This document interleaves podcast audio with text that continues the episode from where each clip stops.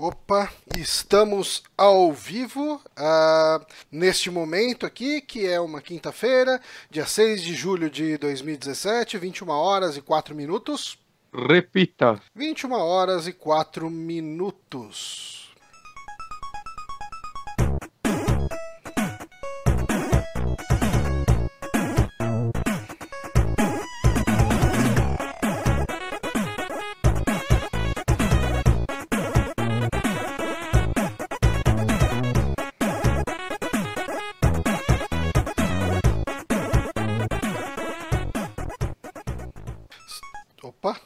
De novo na música.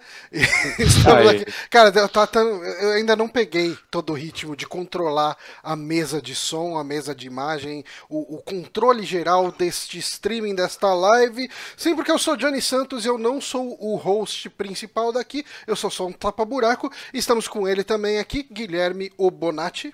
Eu não sou nada. Você não é nada, é, ele é uma prova de que o niilismo dá certo. O niilismo é um estilo de vida que você pode adotar. Você pode ser nada também, como Guilherme Bonatti. E temos aqui também um convidado, meu caro amigo, que já trabalhou comigo, que interage nos fóruns, que nos presenteia ocasionalmente. Ele é uma pessoa legal, é um senhor singularmente fantástico. Renato O Honório. Seja bem-vindo, Honório. Opa! Muito obrigado. Você esqueceu de Batuta. Batuta, Batuta é, é, a melhor. Batuta. Batutinha. Vocês obrigado. gostam de Batutinhas? Eu nunca fui muito fã de Batutinhas. Adoro. Eu Adoro. gostava quando era criança. Eu não sei como reagiria assistindo hoje. É... Eu não só gosto, como eu ensinei pro meu filho o toque secreto deles, que só os meninos fazem, e a gente faz por trás, as mulheres não veem, a gente sempre faz por trás delas assim. Ah, garoto. Ah, é, rapaz. Ah, é, o Honor é a primeira vez que ele grava o saque, né? O saque? Hum, eu gravei um saque extra de Inside. Uhum. E você e... gravou com a gente o. O jogo de tabuleiro. Esse é o jogo de tabuleiro, um Amiborn e Talvez mais alguma coisa, mas não lembro. Não lembro. Já, já é da casa, então. É da casa, é da casa. Tá, é, já, já não preciso. Já não preciso de uísque. Já dá, pra, só... já, já dá pra mijar de porta aberta. Já. Já dá. Já, já dá pra... já. É, realmente não precisar de uísque é uma vantagem, já que a experiência é. nos mostra. Um beijo por Nicolas Dias, que, que faz excelentes vídeos. A gente nunca vai deixar ele esquecer, né? Não, cara, coitado. Mas assim, você sabe que. Você lembra que eu passei por uma situação mais ou menos parecida, né? Tipo, depois do primeiro Qual das vezes? Rocks. Ah, sim, sim. Eu fui. Acho que você foi pior, porque é... você tava presencial. Não, foi presencial, eu passei mal, vomitei, me não, foi foda, foi triste. Mas, uhum. uh, sim, estamos aqui lembrando vocês que estão assistindo aqui ao vivo que você pode acompanhar esse programa uh, todas as quintas-feiras, oh, às 21 horas. E aqui no youtube.com/barra superamigos, quer dizer, quem já está vendo já sabe disso, né? O que foi meio redundante, mas às vezes a pessoa não sabe. Uh, a gente transmite isso aqui ao vivo, nas quintas às 21 horas. E também é possível ouvir em formato MP3 segunda-feira no nosso soundcloud.com/barra superamigos. É uma das formas mais gostosas de ouvir. Você pode ir ouvindo enquanto não olha para as nossas caras, o que é sempre um aspecto positivo. E você pode ir malhar, pode ir fazer glúteos, pode fazer uma esteirinha, enquanto você ouve a gente comentando sobre uh, os mais diversos aspectos da cultura pop quando é game. Ele malha ouvindo os gordos falarem pra, tipo, saca, não vou ficar igual a eles. Não vou ficar igual a eles. É Meu futuro, eu sou melhor. Uhum. Ah, e, e lembrando, uh, a gente tem um grupo no Telegram, né? onde rolam várias hum. uh, uh, orgias e execuções, tais quais as que acontecem lá com o King Size de Niterói. Esse meme é muito antigo, então poucas pessoas talvez peguem a referência. Vocês lembram do King Size de, de Niterói? Eu lembro do King Size, eu só não lembrava que era de Niterói. O King Size de Niterói, hum. ele é ele era o pai da Késia, né? E a Késia ia assumir como a nova King Size de, de Niterói. É muito Verdade. detalhe, é muito detalhe no meme de tanto tempo atrás. É, cara, mas eu nunca superei o King Size literal. eu acho que ele. ele... O que será que aconteceu com ele? Possivelmente tá internado em alguma clínica psiquiátrica. Cara, mas, mas eu sempre achei que ele, na verdade, tipo, que a entrevista. Ele tá falando alguma coisa, alguma reportagem. Aí do nada ele começa a viajar, assim, ele traz esse assunto. E eu sempre pensei, meu, esse cara é uma aposta, saca? Duvido sair na televisão falar essas coisas. É. E é muito do Hum, numa Ele não, cara, assim. tem, tem muita gente muito louca. É, é- Todos os memes. Não, não todos, mas vários acontecem desse jeito, assim.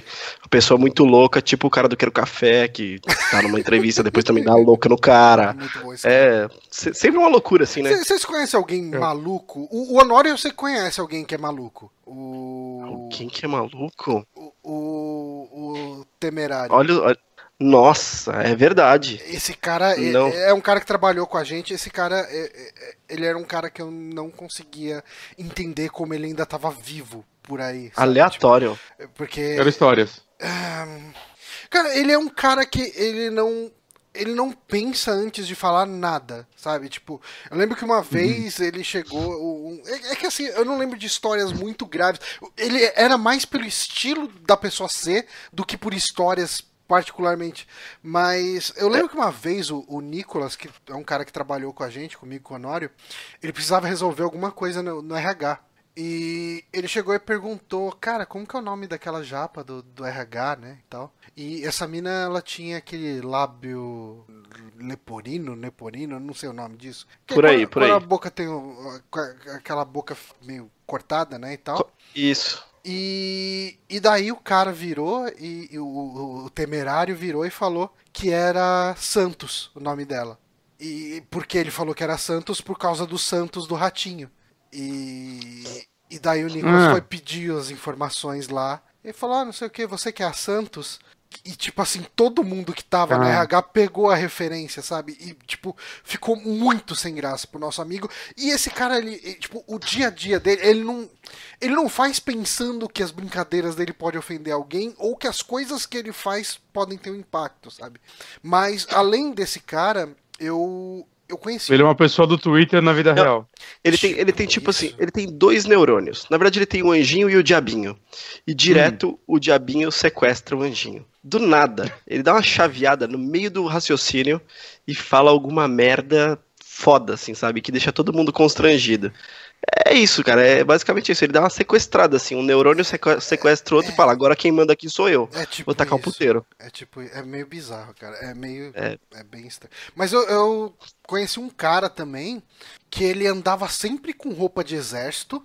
E ele falava que ele tinha uma carta do presidente, que o presidente deu honrarias pra ele, e quando alguém chegava e pedia pra mostrar a carta, ele pegava tipo uma conta de luz que ele tinha na carteira e mostrava. Nossa. Eu, Nossa. eu acho que esse tipo de pessoa é a que resulta o, o, o, tipo, o King Size de Niterói, sabe? eu, eu imagino que o King É. Size de Niterói tem uma conta de luz dentro da carteira dele. Mas vocês conhecem algum, algum- alguma pessoa Cara, que vocês falam. Cara, essa pessoa não tá apta pra viver em sociedade. Eu- conheço algumas, mas não por esse motivo. Muitos eu conheci em fóruns de internet, inclusive. Ah, e depois pessoalmente. Eu tenho, eu tenho, tenho um cara, eu contei essa história acho que pro Johnny. Eu não sei se, tava- se a gente tava no mesmo círculo conversando no aniversário do, do Márcio. Mas tem um cara que, assim, ele tem uns lapsos muito loucos e ele não consegue socializar bem. Então, ele quer, ele quer participar da galera, ele quer socializar, mas ele tem uma dificuldade e manda umas coisas meio aleatórias. Hum. A gente tava tendo uma discussão na época que a Dilma tava sofrendo impeachment. Né? Tava aquela de vai impeachment, não vai e tal. A gente tava conversando assim, um pu- puta papo cabeça na hora do almoço. E aí o papo deu aquela esfriada, assim. Todo mundo meio que deu uma parada de falar, mas tava mega tranquilo o papo. Uhum. E aí ele, querendo continuar no- no- na polêmica, ele mandou um. E, aborto? Você é a favor ou contra? Porque aí você tá É, ali, tipo, né, trocando uma ideia. Mas e aborto, né, gente? É, não, assim, aborto, só, só soltou. E essa, e Cara. essa vibe do aborto, hein, gente? É, então, todo, todo mundo ficou assim, tipo, sem saber o que fazer, congelou, sabe? E ele Cara, insistiu vai- no assunto, Você, imagina o assunto, assim, tipo, a pessoa, ah, essa molecada de hoje aí tá tudo com aqueles fidget spinner, né, e tal, e aborto Uhum. também, né, tipo, a molecada de hoje é uma loucura. Cara, Ah. totalmente aleatório. Mas falando em, em molecada de hoje, o que me faz lembrar de que todo dia Falando tem em uma aborto. merda... ah, o, o Bonatti separou aqui que hoje, no dia 6 de julho, é o dia do beijo. Dia do beijo. Da, de onde será que surge o dia do beijo? De de onde surge todos os dias. De algum só de- alguém só decidindo isso, eu acho. Ah, certamente em Salvador, né? Será? Certamente Hum. decide, decide em Salvador. Vamos ver aqui, dia do beijo no- na Wikipedia, vamos ver o que a gente descobre. Uh, 6 de julho. Eu, eu de- deveria mostrar isso lá, né, na, na transmissão. Podia. Podia, mas Mas- eu, eu nunca sei fazer essas coisas. O Dia Internacional do Beijo é comemorado mundialmente em duas datas diferentes: 13 de abril e 6 de julho. As comemorações são eh, normalmente são individuais entre um casal ou um grupo de casais, sendo um símbolo da afeição romântica ou da amizade, dependendo do país. É isso. En- É só isso. Entre um- essa entre uma um linha e casal meia. e um, e um grupo de casais, como é que é? Ah, entre, um casal, ou um grupo, de casais. casais. Ah, Você faz um beijaço, que nem a galera do protesto lá do Sense8? Eu acho possível. Ah, rolou Porra. Que nem os emos faziam. Rolou protesto contra o cancelamento do Sense8. Sim. Rolou um Era uma beijaço. pegação, né? É, É, putaria organizada. é, eu acho, eu acho justo. Mas beijo, o beijo é uma coisa inocente, uma coisa bonita. Hum. Será? É uma demonstração de afeto com a troca de saliva ou não.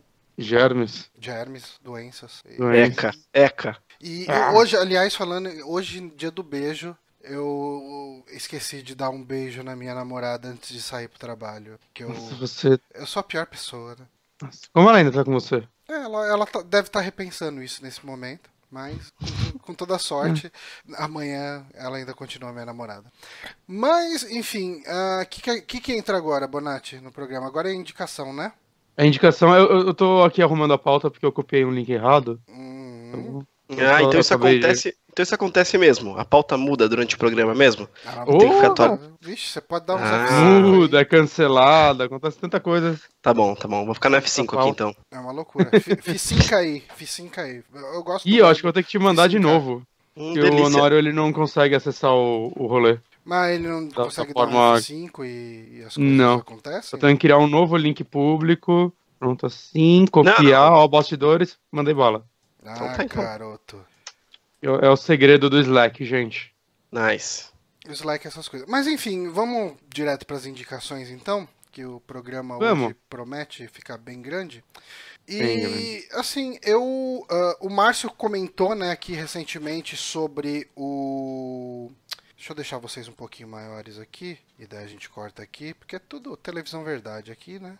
Essa maluquice toda. Uhum. E eu não vou conseguir porque ele tá cagando o rolê aqui. O Mas, Bronco enfim, tá falando que o Honório tá igualzinho o Ragnar. Não, o Bronco não tava igualzinho ao pode, Ragnar. é. Ele não pode. O Ragnar é Puta. bonitão. Não é, cara, que eu cortei o cabelo, mirei no, no Ragnar, acertei no LeBron James. e É. aí ele tá, tá lançando essa. Tá certo. Mas enfim, eu li o, o livro que o Márcio indicou aqui na semana retrasada, né? O Explore Create, do Richard Garriott. E assim, eu não vou falar muito dele, acho que o, o Márcio falou bastante já. Eu gostei bastante. Eu, eu percebi uma coisa, cara.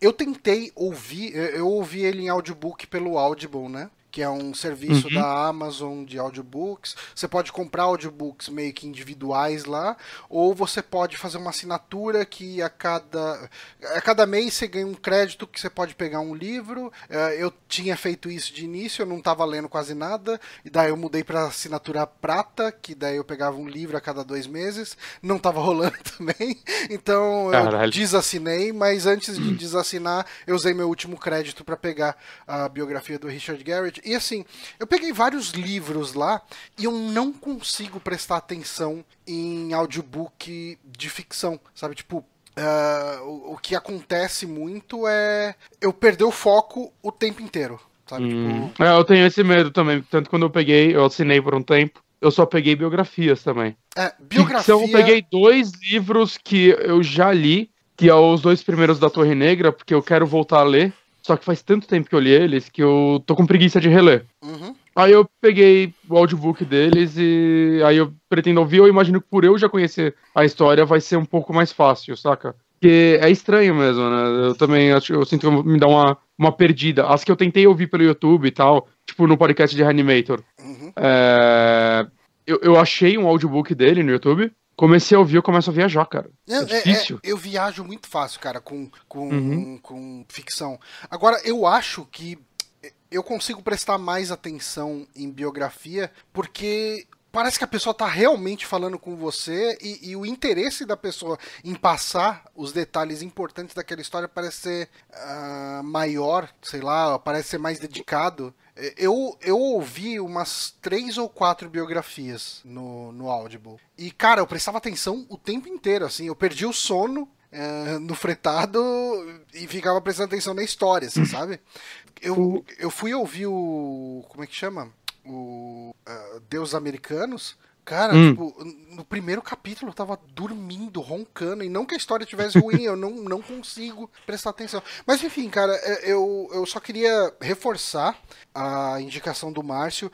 A história do Richard Garrett, ela é muito interessante. Uh, todo o malabarismo que ele faz para conseguir ir pro espaço é uma história muito legal, porque não é simplesmente ele uh, entrou na NASA, tipo, trabalhou pra caralho lá e foi aprovado e foi. Tanto que ele foi pelo, pelos, uh, pelo programa espacial russo para o espaço, ele não conseguiu ir pela NASA, e daí ele conta toda a história lá. Tem as histórias das festas que ele faz, que ele faz umas festas, tipo, ele faz um, um, pelo que ele descreve no livro, cara, as festas de Halloween dele faziam o, o Noites do Terror do Play Center parecer tipo uma gincana Caralho. escolar, assim. Caralho, é, desenterrou agora, hein, Johnny? Não, cara, era absurdo, assim, tipo, o jeito que ele contava que teve festa que foi o Mark Hamill pra ver qual é que era, sabe? Tipo, Caralho. ele fazia uns puta de uns festão. Ele conta todo o lance do Ultima, todo o lance da, do Ultima Online sendo desenvolvido dentro da, da EA e do apoio que a EA não deu para ele até ver que o negócio podia dar certo, sabe? Tipo, é, é, é um livro que ele ele tem muita coisa diferente, assim, sabe? É uma história muito rica. Tipo, você vê desde histórias dele explorando lá com o submarino, ou dele fazendo uma escalada e, e ficando, tipo, sem conseguir nem subir nem descer no meio de, um, de uma pedra, uh, até coisas de realmente de, de, ideias de level design, ideias de narrativa de história. É, é. Eu achei um livro realmente muito bom, assim, eu reforço a indicação do Márcio. É, é ele mesmo Caraca. que narra no, a versão do Audible ou não? Não, não, mas falando não. em narrações assim, um que eu fiquei bastante interessado e talvez eu compre. Eu, eu não, não pretendo voltar a assinar o Audible, mas eu talvez compre ele, o, o livro mesmo, né? Que eu comprei ah. ele à parte, desculpa. Uh, é a biografia da Carrie Fisher, que se não me engano é narrada por ela. Hum. É. é que tem muita biografia que os caras, a pessoa mesmo narra, né? Eu peguei algumas. Uhum. A maioria era assim. A do Brian Cranston, ele mesmo que narra. Ah, o do filme The Room lá, eu peguei também o making off dele, quem narra é o, é o Greg Sestero, né, que foi o cara que escreveu, que é um dos atores do filme e tudo mais, eu tava ouvindo, e é bem engraçado essa biografia. Eu acho legal isso, né? Porque a pessoa tá contando a própria história, acho que ela tem até a liberdade, em alguns momentos, atuar um pouco, saca? Eu acho que fica. Não sei qual é uma naturalidade e tudo mais que. De quem conhece do que tá falando, né? Eu acho legal isso. Ah, não, sim. Tipo, torna toda a experiência muito mais pessoal, hum. né? Sim. Uh, eu tô tentando botar um vídeo aqui para dar play e eu não sei se isso vai funcionar. Mas, hum. enfim. Uh, deixa eu. Tem que fechar. Eh, cara, esse é o problema. Eu sou muito retardado controlando o vídeo aqui. Mas eu vou falar não também de uma outra coisa. Ah, fazendo. Eu sou muito retardado na vida, né? E. é, eu tô jogando também o Wolfenstein The New Order que eu esse é um jogo que eu eu sempre quis jogar eu sempre ficava naquelas de ah, vou pegar com o Bonatti emprestado, vou pegar com o Bonatti. Uhum. E, e, no final das contas eu nunca pegava. É, é desse. é que é meio difícil a gente se ver, né? E quando a gente se vê, a gente se vê no março, então é, uhum. é difícil pegar os jogos com você. E. Quem manda morar longe, otário? Pois é. É uma, é uma triste realidade essa da minha vida. Só, só, só, uma coisa, eu tô trocando uma indicação minha, tá? Ah, tá bom. Aí eu tô colocando lá na pauta já. E você sentiu vontade de, de, jogar esse jogo por quê? Por conta do anúncio do novo?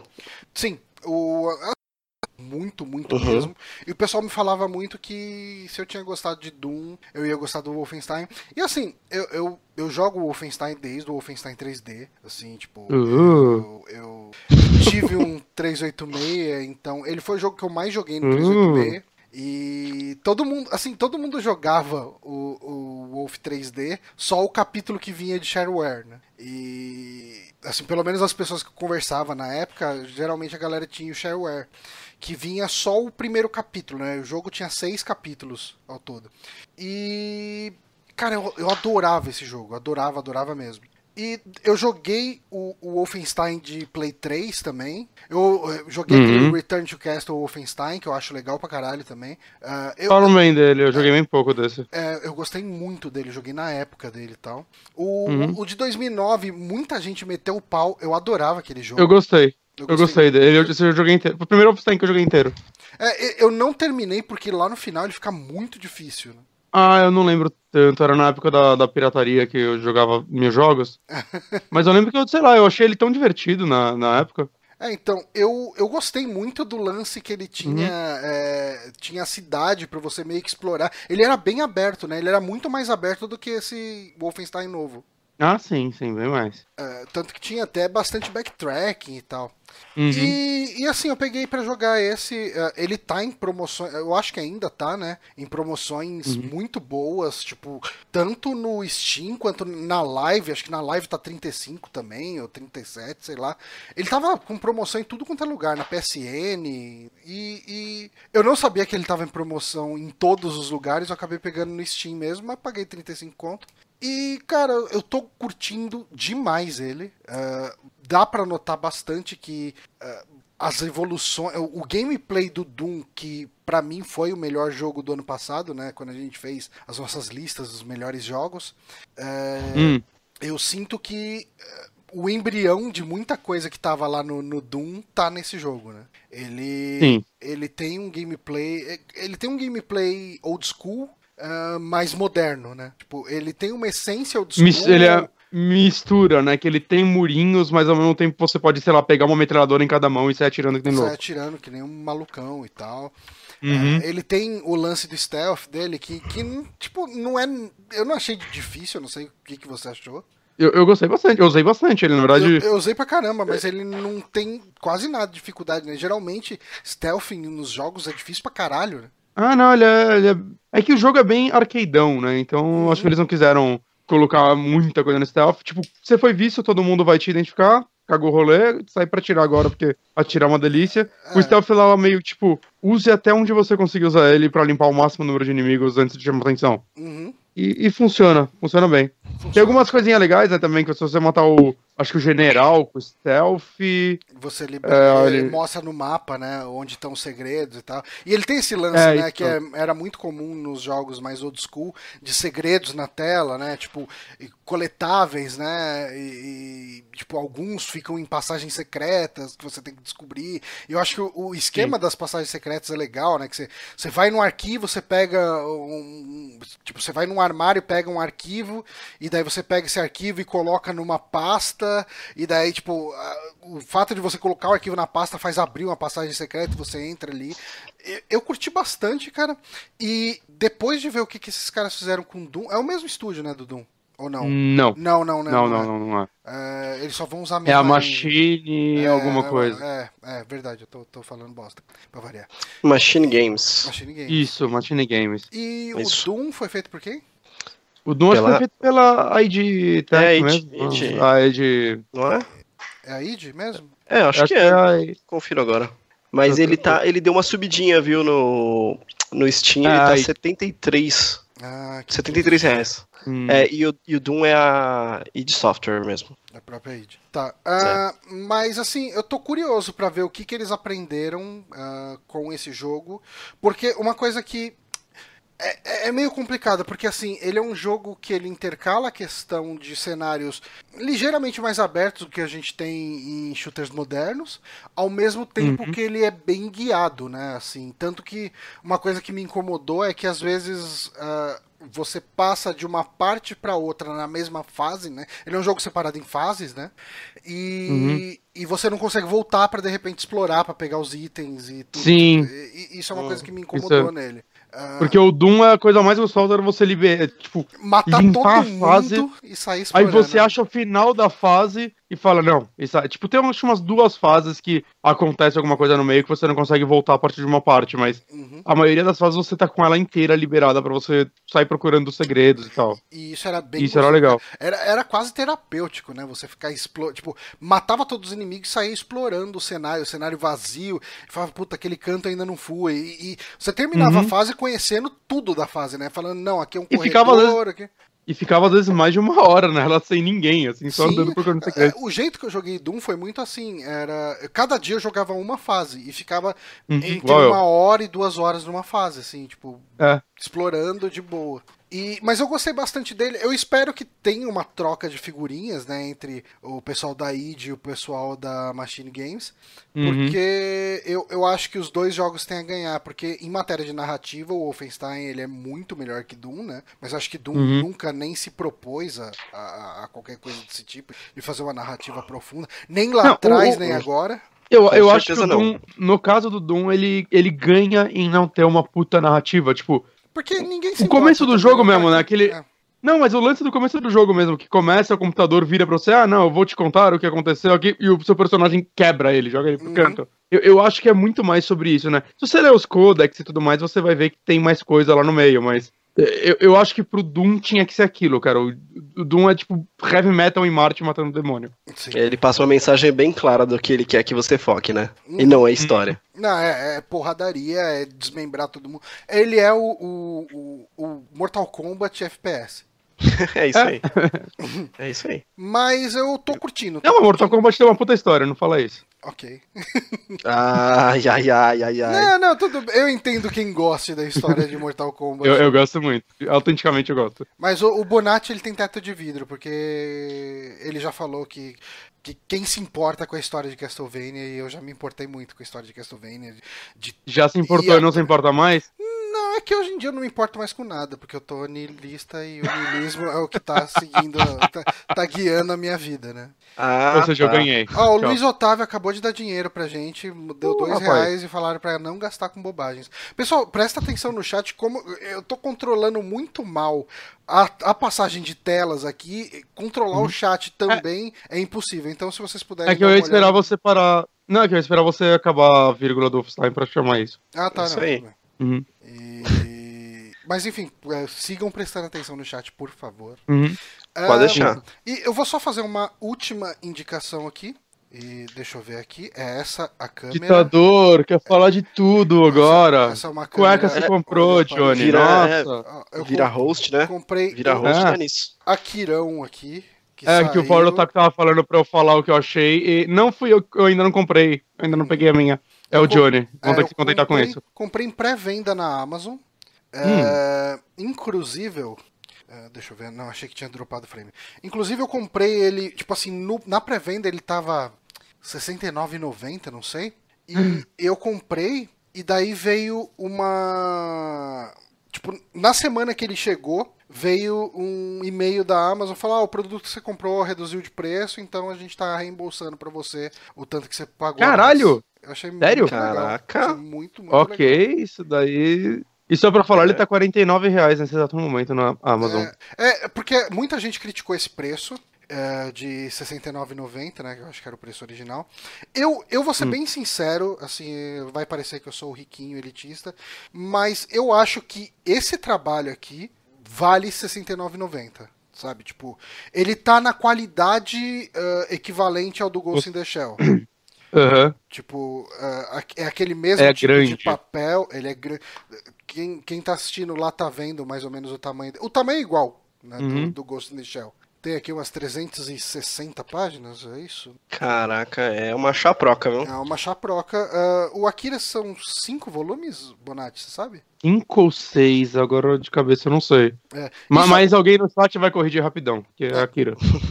Isso é uma coisa que me deixou um pouco triste, porque eu perguntei pro editor, né, lá no Twitter, ah, qual que é a frequência que eles vão lançar os volumes, e ele falou Sei. que eles pretendem semestral. Semestral, caraca. Porque parece que o desembaraço disso com o Japão é meio encrencadinho, sabe? Será? Ah, Esse tipo de coisa acontece de uma vez, né? Eu não sei É. como funciona, cara. Eu sei que, tipo, Vamos parar uns direitos só do volume 1, né? Deu, galera. Eu Você- acho que é por conta de tentar fazer um, um fluxo de leitura. É muita leitura. Deu uma travada no streaming. Foi só pra mim? Pra mim também. É, não, bom. É uma leitura muito grande, Deixa eu né? ver, deixa eu e tem um valor alto pra ser acessível a todo público. Então Hum. tem que dar uma dosada. Geralmente eles fazem É. isso. E se lançar, tipo, sei lá, a cada dois meses, como é normal, o maluco às comprou ela, ainda não teve tempo de ler e falou, foda-se, eu não vou comprar o segundo. É, vou esperar lançar tipo, tudo e foda-se. é. É, não, pode ser. Eu, eu espero que ele seja fácil de achar os volumes conforme forem lançando os outros. Vai, tipo, saiu dois, se- você consegue achar o um ainda fácil. Porque É, isso, é um seria, problema. Isso seria bem broxante, né, pra galera. É, mas assim, E, e normalmente eles fazem tiragens baixas. pois né? é. Tipo, uma tipo, porrada de mangá some, some. Esse é, o tipo, é, esse é o tipo de coisa que some re- realmente do mercado depois, cara. Tem O que Akira pegar ele agora. saiu pela Globo, né, originalmente, eu acho. Eu acho que sim. A, a primeira vez que saiu aqui no Brasil foi até aquele lance que eles coloriram as páginas, né? E hoje é mó raro É. de se conseguir. Ah, é, assim, é, isso vale a pena falar. Ele tem as primeiras páginas, eu acho que as últimas são coloridas. Deixa eu ver se as últimas são. Eu acho que são só as primeiras. Ah, não, ah, peraí. Não, essas são as primeiras. Não, são só as primeiras mesmo. As primeiras páginas dele são coloridas. Ele não é que nem o Ghost in the Shell, que a cada capítulo ele entra. o capítulo começa. ó, partes- Então, e, E são, é bastante até, né? Tipo, umas cinco páginas de cada capítulo colorido. e colorida, né? E aí, quando fica sem cor, eu fico meio triste sempre. Porque, ô, gente, cores é bacana, né? É tão bonito. Mas eu- o Akira é uma coisa que, que tá me dificultando um pouquinho a leitura. É que Hum. ele não tem capítulos. Então é meio difícil chegar e falar, vou parar de ler aqui agora, sabe? Porque Hum. é, o bom é que quando o capítulo fecha uma ideia, né? E daí você fala, não, beleza, o- o- a última parte que eu li parou mais ou menos aqui tal. Ma- E- e- Mas a leitura dele é, é mais fácil do que Ghost in the Shell. Que Ghost in the Shell eu mais, acabo. Muito mais. Nossa, eu tô cansado, assim, em cada capítulo. Eu eu não acabei até hoje, já. É, Eu então- acabo assim, eu tô meio tonto. O, o Akira, você já viu o anime, não? Vive.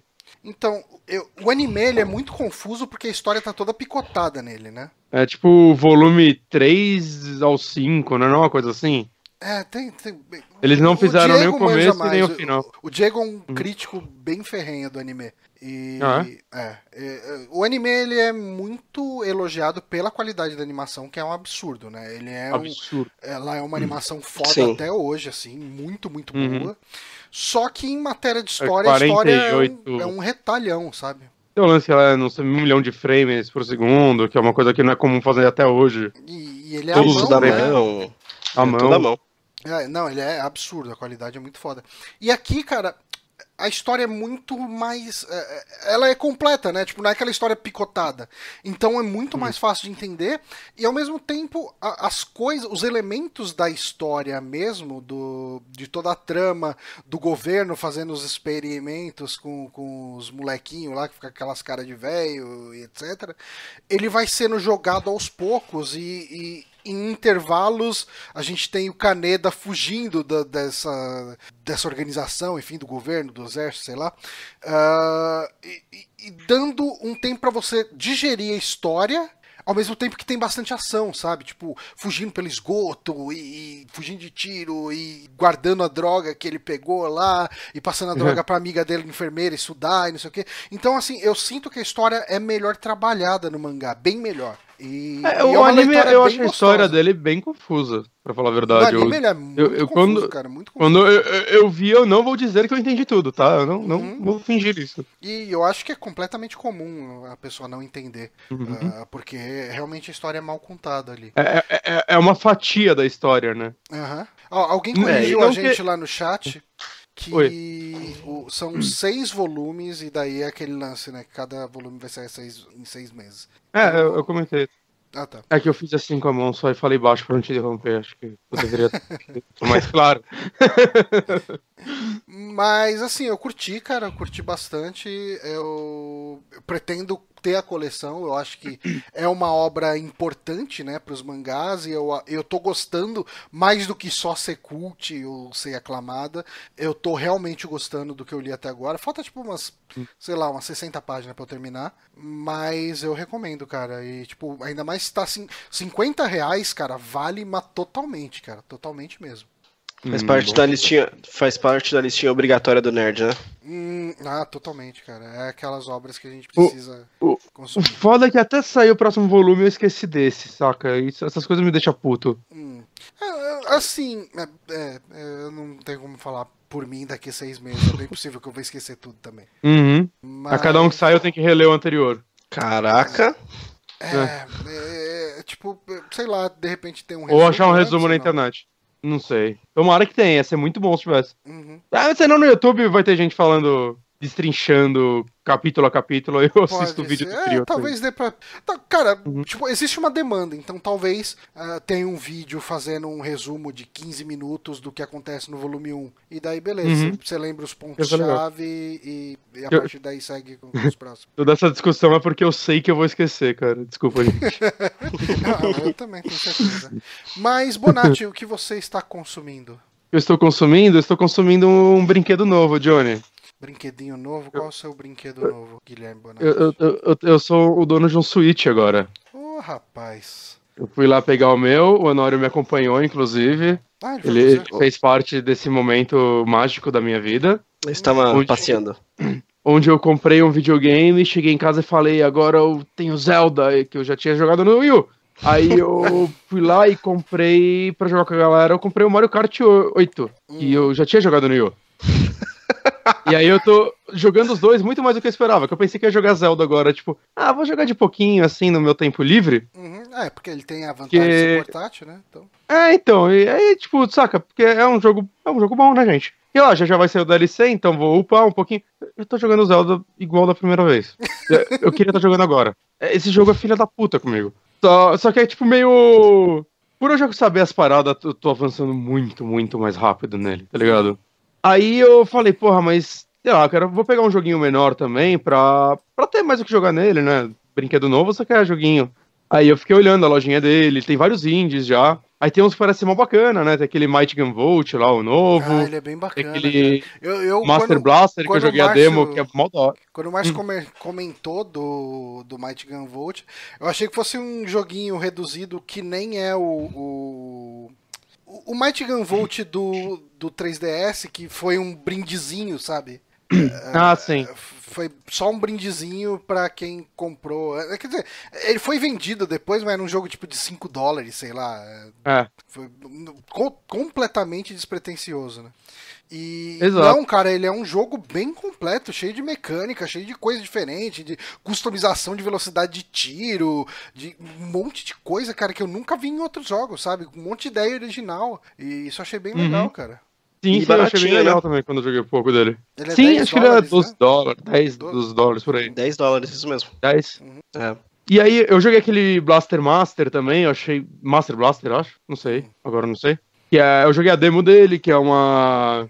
Um remake, continuação de um jogo de Nintendinho com algumas coisas a mais. Aí eu fiquei pensando que jogo eu vou pegar. Aí eu decidi pegar o Shovel Knight, que eu terminei no Wii U em 2014. Uhum. É, é, eu, acho, mas- inter- eu acho interessante que você só tá pegando o jogo que você jogou no É. Wii U, né? Sim, sim, não, sim. né? Mas é que eu tava querendo rejogar já o Shovel Knight há um tempo. Ele tava na minha lista do Steam. Principalmente porque, um, quando eu joguei ele, eu não sabia que ele era um big deal. Hum. Saca? E mesmo terminando ele, eu sinto que eu. Não sei que eu não degustei ele como deve ser degustado. Eu tava querendo rejogar ele faz tempo. E eu não joguei as DLCs, né? Ah, sim, isso, isso aí vale a pena. É, Porque essa, essa que agora- versão é completa, né? É completa, tem as duas DLCs que já saíram. E vai ter uma terceira DLC, acho, em breve. E vai ter um boss rush também, que, tipo, já tá incluso, né? E Qual- parece que essa são- versão é de segunda Switch DLC? tem. Porque tem, a primeira DLC é daquele daquele que taca as poçãozinhas, né? Eu não lembro como era o nome dele. Da, da coisa. Eu joguei um Ah. pouquinho dela, mas eu achei muito difícil, assim, porque tem umas paradas de quando você vai pular, é, quando- tipo, o pulo duplo dele é, é, ta- é pular e tacar uma poção que faz você pular de novo, e daí é meio errático, os golpes dele, os ataques dele são meio tudo na diagonal, sabe? Eu achei ele meio difícil, assim, sabe? Mas a A- segunda a- DLC eu não lembro qual que era. É com. O que saiu há pouco tempo é com o Spectre Knight. Com o Spectre, tá. Que é um dos vilões, ele Foi- foi ataca liberado só na diagonal, também, aparentemente. Sim, só que agora o valor do jogo subiu, né, em comparação ao que era antes, porque vem incluso todas as DLCs. E, e para quem já tinha comprado antes, essas DLCs são atualizadas de graça, não, não tem que pagar mais. Sim. Só que essa segunda DLC também saiu como standalone, pra quem quiser só ela, tipo, Ah, lá, que foda. comprou um É. videogame novo. É isso que eu ia falar. Estão vendendo como standalone, por isso que eles aumentaram o preço. Tá, Só que eu ainda não, não, não comecei ela. E essa versão do Switch tem co-op, que eu acho que a primeira versão até isso. É, mas enfim, é, cara, eu não sei. eu tô gostando muito do console em si. Eu vi um review de um, de um australiano que eu acompanho no YouTube, não sei se é o nome dele. O canal dele tem um daqueles nomes bizarros, que é difícil decorar. Uhum. Mas ele falou uma coisa que eu não tinha reparado, mas é verdade. É, eu não lembro a última vez que eu comprei um console e, tipo, o ato de eu chegar em casa, ligar ele e começar a jogar foi tão rápido, saca? Ele não, não tem muitas, sei lá, burocracias que tem, sei lá, na PSN, ah, que tem que fazer uma atualização de 8 horas para começar a jogar, e ele já tem uma porrada de atualizações. Tudo dele é muito rapidinho, saca? Você desliga ele, na verdade ele vai sempre pra sleep. Eu não sei desligar ele, para falar a verdade. Eu só sei botar em sleep. O botão bota em sleep, no menu só dá pra botar sleep. Uh, pra gente segurar o botão deve desligar, sei lá. Mas eu não sei, o Honório também é um dono de um, de um Switch, eu, né? Eu cheguei em casa, eu cheguei em casa com o meu e coloquei o cartuchinho do Mario Kart. E aí, tipo, Lambeu bateu aquela frustração. Lambi, lambi, fiz todo mundo. Eu lambi antes casa, também. Fiz todo mundo aqui de casa lamber o cartucho. e aí é, eu coloquei o cartuchinho e ele falou: Ah, tem uma atualização para esse jogo. Aí eu falei, puta, que merda, né? Coloquei ele para atualizar, coloquei ele no dock. E aí, o fato de eu colocar ele no dock e sentar na cadeira do computador falou assim: tá atualizado, vamos jogar. Caralho, fiquei tá maravilhado. É tudo muito isso, rapidinho sabe? nele, cara. Meio é... assustador até. Os menus são muito rápidos. Claro que também os menus são super beta, né, nesse momento. Não tem muita coisa. É, muito simples, muito simples. Hum. Mas eu espero que eles não coloquem tanta coisa, saca? Não, não deixem pesado. Eu espero que eles tentem, tentem manter essa otimização, né? Porque, cara, até o lance vai, você tá lá jogando Zelda, parou, desligou, apertou o sleep, voltou, vou jogar, já tá no jogo, saca? Já não tem que passar pelos menus de novo e coisas do tipo, ao menos é, que você feche legal. ele inteiro. Isso é, isso é bom, cara, pra, pra cidade dele é um negócio muito bom. Uma coisa eu... que, que eu tenho, eu, eu não tenho nenhum jogo digital ainda. Eu tenho três jogos hum. e todos são com cartuchinho. Né? E a troca de cartucho, até a gente tem aquele negócio, né? De todos os consoles, quando você põe uma mídia física, ele demora para dar aquela lida, às vezes instalar conteúdo no HD e por aí vai.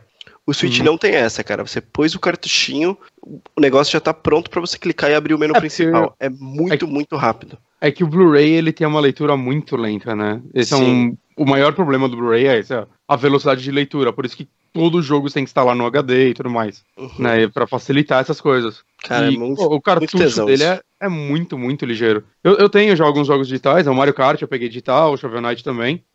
O download dele é rápido como era já nos outros consoles da, da Nintendo, saca? Não tive nenhum problema, é muito melhor que na PSN. Uh, mas não sei não é, é, muito difícil. É, o controle dele me surpreendeu. Eu, eu, tinha certeza que eu ia ter que comprar um Pro Controller, um Pro Controller, mas eu, ainda mais que eu peguei um na mão e ele é muito confortável. Só que, não, você liga aqui nesse cachorrinho aqui, ó, tranquilaço, bem confortável. E eu já joguei tipo Mario Kart só com metadinha com um amigo meu. Funciona bem, claro que para jogos mais complexos não vai dar certo isso. Uhum. Mas, cara, para um jogo tipo Mario jogou, Kart, a gente um jogou na sua casa, né, cara? Sim, sim, sim. A gente jogou Cara, em quatro, né? O, o Márcio o Mario Kart dele, né? E o, e, e o Puyo Puyo. É, e a gente jogou, tipo, cada um com, com uhum. um controlinho lá, a gente jogando em quatro e funciona muito é. bem. Sim, é, é, é mais a, tipo, mostrando minha opinião sobre o console, mas tô empolgadaço agora com o Splatoon 2, a gente vai falar até um pouquinho dele na parte de notícias, né, que teve a Direct. Né, mas, sei lá, cara, eu tô achando que a Nintendo acertou realmente. A, jogar na telinha também é muito bom. A imagem é excelente, saca? Num, ela é em 720, mas, puta, é uma tela de 5 ponto não sei quantas polegadas, então foda-se, né? Não ia fazer muita diferença passar pra 1080. Uhum. Então, eu não sei, cara. Eu achei os jogos que eu joguei na, na telinha, eu achei todos ficaram muito bonitos, muito. flui muito bem, né? Que o Yu tinha esse problema de na tela a qualidade não era nem HD, né? Mas. É. mas é, é, você vai falar alguma eu coisa? Prefiro, eu, prefiro, eu prefiro jogar na telinha. Eu acho que o ah. conforto, ah. é, o conforto é maior. Eu tô aqui sentado no meu escritório e eu tenho uma TV, tenho um monitor aqui à minha disposição, mas eu prefiro sentar nessa mesma cadeira que eu tô e jogar na telinha porque, sei lá, é mais confortável. A qualidade é muito boa mesmo, você não sente que tá perdendo muita coisa é, não jogando na TV por conta do conforto de estar tá tudo ali no mesmo lugar, na mão, fácil, enfim. E é uma coisa que é legal só falando, que eu pensei que eu nunca usaria, é aquele apoiozinho para deixar ele em pé. Porque assim, eu tô jogando aqui, TV tá do meu lado, eu quase sempre uso a TV mesmo. Mas esse tipo, quando a Ana já vai dormir e tudo mais, eu, ah, vou jogar um pouco, eu prefiro jogar no portátil para não incomodar ela. É, eu coloco aqui na bancada, levanto ela, pronto, eu tô jogando uma TVzinha com controle. De boa também, cara. É, é, bem, é bem prático isso, né? Que a Nintendo tenha pensado numa forma de nele você já poder deixar ele em pé sem ter que comprar um suporte à parte que ia envolver você ter que pegar um, um acessório, colocar, plugar ele. Não. Levantou, ligou. Se você quiser jogar assim, também funciona e muito bem, saca? Uhum. Eu, eu, achei isso bem bacana. Sei lá, estou, estou bem, bem contente com o console por enquanto. Estou bem empolgado com os futuros lançamentos. É, né? Agora... Eu, eu tenho vontade de pegar um Switch. Hum. Mas, uh, primeiro, a gente vai comentar mais à frente aí a questão do Mercado Livre, né? Uhum. Uh, e segundo, até sair o Mario, pra mim não tem um motivo que justifique eu gastar, tipo, uns dois pau e cem sabe? Tipo, porque não é um investimento só do console, né? Quer dizer, é, só do jogo. Vai pegar um é jogo. o console e o jogo, né? E, sim, sim, sim. Você, e... vai pegar um jogo. Você não vai comprar ele e deixar ele na gaveta até sair o Mario, só. Sim, não. É. É, Mas Splatoon, cara. Splatoon vai ser bom. É, eu consigo passar sem Splatoon, assim. É, eu aproveita, acho Johnny. Muito foda. Hum. A gente tá com uma turminha legal, cara. A gente tem pelo menos, ó, tem pelo menos umas oito pessoas que estão bem ativas. Eu vou esperar você ir pra Disney de novo. Aí quando você for pra Disney, você traz pra mim. Ih, uh, vai demorar. Mas o Bonatti tem mais uma indicação? mais uma indicação. O Márcio não tá aqui, eu vou falar de coisa japonesa, gente. Hum. Yay! Essa semana eu assisti um filme que eu tô desde dezembro enrolando pra assistir, que é o Perfect Blue. Eu não sei se ele veio pro Brasil como azul perfeito ou algo do tipo. eu não, realmente não sei. Eu, eu lembro quando eu, eu, vi muita review sobre ele no YouTube e tal. Foi um filme que eu descobri por acaso, vendo alguns, alguns youtubers, sei lá, que recomendam filmes, essas coisas, saca? Uhum. E, cara, eu falei, tipo, né, sabe essas coisas na internet aí? Tem uns jovens que oh, filme. Cara, aquele estilão de, estilão de anime dos anos 90, 80, uhum. 90. De quando que ele é? Sabe? Ele é. Peraí, peraí. 97. 97. Ah, cara, adoro. Pra mim é o melhor estilo de anime, cara. Esse dos anos 90, com esses narizes. cara, ele é. Então, ele foi o primeiro filme dirigido mesmo pelo Satoshi Kon. E ele fez uma. Ele, tipo, já tinha trabalhado, tinha trabalhado antes com outros filmes, né? Ou como roteirista, ou como animador. Né? E acho que ele escreveu uns mangá também, umas coisas loucas assim. Ele era um cara bem conceituado que morreu muito jovem, com 46 anos, com um trabalho incompleto, inclusive. Tem um anime dele que você acha trechos dele por aí, porque parece que já estavam em produção bem avançada, mas como ele faleceu, acabou acabaram nunca terminando ele, o Dream Machine. E ele, ele é um cara bem autoral. E esse foi o primeiro filme dele, para muitos é o melhor. Né? Eu quero muito ver a filmografia inteira dele. É uma animação sobre é uma. Tipo, temos a protagonista, ela era uma cantora de música pop japonesa, ela cantava num, num trio. E, tipo, as pessoas convencem ela de que ela deve largar a carreira de cantora para virar uma atriz. Hum. E é meio bizarro. Tipo, o plot é muito simples, mas eu acho que, não sei, a profundidade dos personagens é muito boa. Porque começa esse drama dela, dela começar a virar uma atriz, as pessoas acreditarem ou não nela, é, por falta dela ser uma protagonista muito bonita, as pessoas, tipo, quererem que ela faça papéis mais ousados, enquanto ela, saca, ela tinha uma imagem para um público que não vendia isso, saca? É, uma coisa que eu achei bem legal também no filme que respira 97 e que é bizarro você assistir hoje. Se uma galera mais nova assistir esse filme vai achar muito estranho, que a protagonista ela ganha um computador. E as pessoas começam a ensinar ela a ler e-mail e tudo mais. E isso deve ser muito estranho pra uma galera mais nova ver, né? ler e-mail e acessar a internet. É porque, mas... porque o e-mail já tá ultrapassado de novo, né? Porra! Mas, não, mas é porque, cara, em 97 não só a protagonista era importante ler isso, mas é, ver isso, né, aprender essas coisas, como eu acho que isso daí era uma informação que eles tinham que passar para a pessoa que tá assistindo, né, cara? Não era todo mundo que tinha computador ainda em 97. É, com certeza, com certeza. Não, pra é. pessoa entender o que tá uhum. acontecendo e não ser a caixa mágica, né? Exato, e é bem legal, e é bem legal que, tipo, isso é parte importante do plot, porque uma coisa que acontece é ela começa a acessar um blog sobre ela, né? E é, é bem legal que começa de uma forma bem leve, né? Tipo, ah, nossa, hoje é uma pessoa que meio que finge ser ela, mas ela acha ok e tudo mais, e a pessoa fala uns negócios sobre ela, ah, nossa, hoje eu, eu tomei meu, sei lá, milkshake, whatever, não, lembro. E ela, nossa, essa pessoa me conhece mesmo, né? Depois eu fui no mercado e comprei sei lá o que lá. Aí eu fui embora, eu não dei tchau pra tal pessoa, ela começa a ficar travada, tipo, ok, estavam me observando esse tempo todo.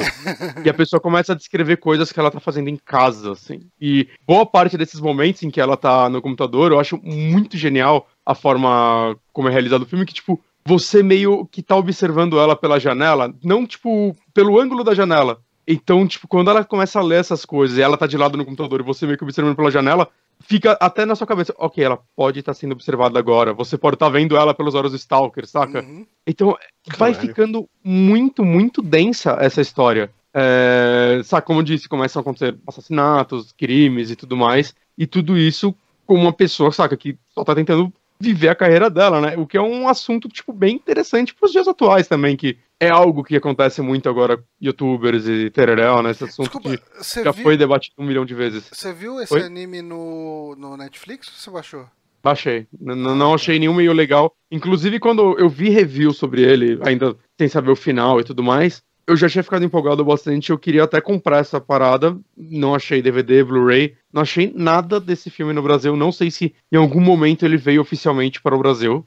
Mas, assim, eu, recomendo demais. Assim, a, a qualidade da animação é. é- Ela é muito boa, mas com algumas inconsistências no sentido. Sei lá, não é Akira, óbvio que não é. Ah, sim. Mas o diretor dela é um animador. O cara manja muito. Então, assim, é, o background sempre tá acontecendo coisas interessantes. Os personagens principais são extremamente bem animados, ao ponto de, tipo, alguns momentos eu esquecer e pensar, caralho, essa atriz é boa. Não, peraí, é uma animação. Saca? A expressão facial fantástica. Não, cara, é muito bom, assim, tipo, no sentido eu tô analisando, caralho, que atuação boa, né? Tipo, sabendo que é um desenho, não, tipo, parece uma pessoa, porque no momento rola um Uncanny Valley, uma coisa do tipo. Mas eu não sei, cara, porque é, é muito bem expressivo, é muito, é muito bem feito nesse sentido. Coisas, tipo, cenas onde acontecem coisas, sei lá, ela tá correndo e ela tropeça e ele coloca uns ângulos de câmera muito legais pra mostrar. Essas coisas, são muito impressionantes, pra, ainda mais pra época, saca?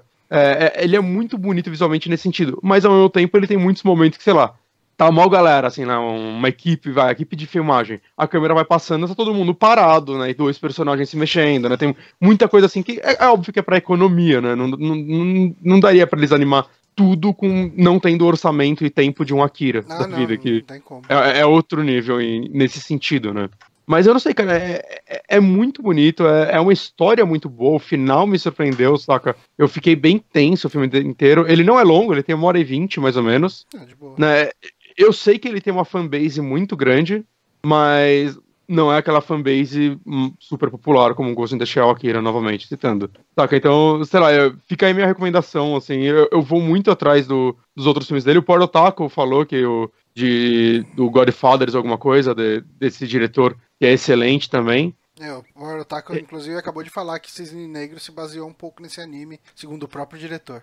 Tem Cisne Negro Olha e só. o, e o Requiem by a Dream, parece que também tem algumas semelhanças. né? É, Requiem para um Ele não Sim, foi, ele não foi dublado, você assistiu ele legendado, né, Bonatti? é, vi- eu vi em japonês mesmo. Japonês legendado, tá. É, te- eu acho que tem em inglês, mas eu, eu, tipo, nem procurei, assim, eu- quando eu baixei já tava sem. Tá. Mas eu não sei, é um diretor que eu tô bem afim de ir atrás do, do resto do trabalho dele, ele é bem conceituado lá fora, né? Ah, Nos Estados Unidos mesmo tem vários livros de arte sobre os filmes dele, essas paradas que são bem legais, assim, que dificilmente vêm pra cá. Mas, puta história, gente, é de verdade, assim. É, é até meio assustador que não transformaram isso em filme ainda, tipo, filme exato de Perfect Blue, né? Porque, Uhum. saca, é uma história que curioso pra funciona ver, muito bem cara. Eu de vou ver se, se eu vou atrás aí pra, pra assistir. É, já anotei aqui pra procurar no Pirata da Bahia. Maravilha. e o Honório, o Honório assistiu um filminho hoje, bacana? Bacanudo, bacanudo, muito legal. O. Como é que vocês colocou aqui? Homem-Aranha. É, Homem-Aranha Homecoming. Eu, eu- eu devo falar um pouco do backstage aqui. Eu fiquei mais tempo do que eu tenho orgulho procurando o título inteiro do, do filme em espanhol, mas eu não achei. O Caraca, espanhol da Espanha só tá em, tá em inglês. caraca. Então eu não sei se tá de volta ao lar, sei lá. Tá. Bom, é, assistir Homem-Aranha vai ser bem difícil comentar sem spoiler, mas vou me esforçar bastante pra não estragar a experiência de ninguém aqui. É, por é que, favor. assim, o, o- aquele primeiro trailer lá, o primeiro, segundo trailer, ele contava muito da história do filme. Eu fiquei até com medo dele estar contando a história inteira. É, É, então, a ver? é isso Você que eu ia falar. Eu vou, eu vou falar sobre o que tá no trailer, pelo menos. Quando eu falar alguma coisa se baseando, é no trailer, porque o trailer eu vou considerar que todo mundo viu. Ma- Mas uma, uma pergunta só, Honor. É, tipo, tem mais pra ver além do trailer, assim? É, é, ou o trailer realmente entregou mais do que precisava? E o diretor Cara, tava meio putaço, ele falou que ele entregaram mais do que ele queria. Muito, muito mais do que, É. do que deveria. Mas isso aí é babaquice dele, eu acho, pelo menos, porque é, eles, eles passam por- pelo crivo dele o que, que vai ser entregue pra empresa que faz o trailer. Será? Então, é- Será? é, passa. Eu acho que é mais passa. pela mão do estúdio do que do diretor, viu? Então, é, aquele negócio de força de diretor, né? Eu fui Uhum. atrás do que esse cara fez, e assim, ele tem alguns filmes no currículo com, com atores é, classe A e tal, mas não é muita coisa, ele não é puta, um puta diretor reverenciado nem nada, então ele deve ter pouca força pra esse tipo de negociação com um estúdio tão grande quanto a Marvel Studios. uhum. Hum. Então deve, deve ter um pistolão de, de produtor e tudo mais. Mas, putz, cara, não, não tem como a gente ter certeza. Mas isso passa pelo crivo do diretor. Mas, sim, ele entregou muita coisa, sim. Não tem nada mega revolucionário. Mesmo porque, assim, é, é um filme de origem e não é um filme de origem. Ele é um filme de origem porque você vê ele se encontrando, é a primeira versão desse Homem-Aranha de verdade, sem ser aquela aparição rápida no- no- nos Vingadores. Uhum. né? Uhum. Mas ele não conta, não tem nada de picada, nem flashback, nem nada. Não tem tio Ben morrendo, ele não lembra, ele faz uma menção ou outra, mas assim, ele, ele considera que você já sabe tudo. Não tem explicação de poder, ele não fala de sentido aranha, não fala de nada Mas- do tipo. Mas como assim, sei tudo? Mas o tio do Homem-Aranha morreu? Que história é essa? Puta, mas. Esse spoiler. Co- Como eu vou saber se o filme não tá me mostrando? É, então, ele, ele presume assim, olha, você já viu isso, sabe? Você já viu isso pelo menos duas vezes. Então eu vou pular essa, essa palhaçada, sabe? E eu acho isso interessante, porque realmente a gente não precisa disso.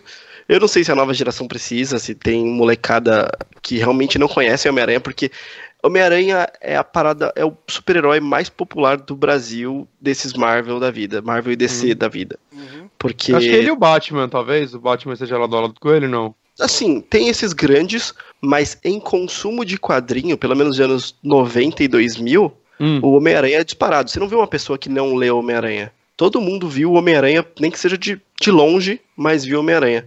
E tá no coração, tá no coração de muita gente. Então aqui a gente tá meio que pisando em ovos aqui, pra ter certeza que não, não vai ofender ninguém. Ahn, a história se passa oito anos depois dos Vingadores 1.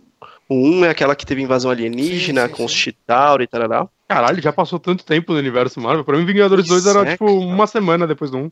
Não, então é, tem um tempo. Não, tem, e- tanto que no Vingadores 2 eles explicam bastante sobre o impacto das ações ali. E, tipo, teve também nas séries da Ah, não Netflix. senti que era né, tanto tem, tempo. Tem impacto também.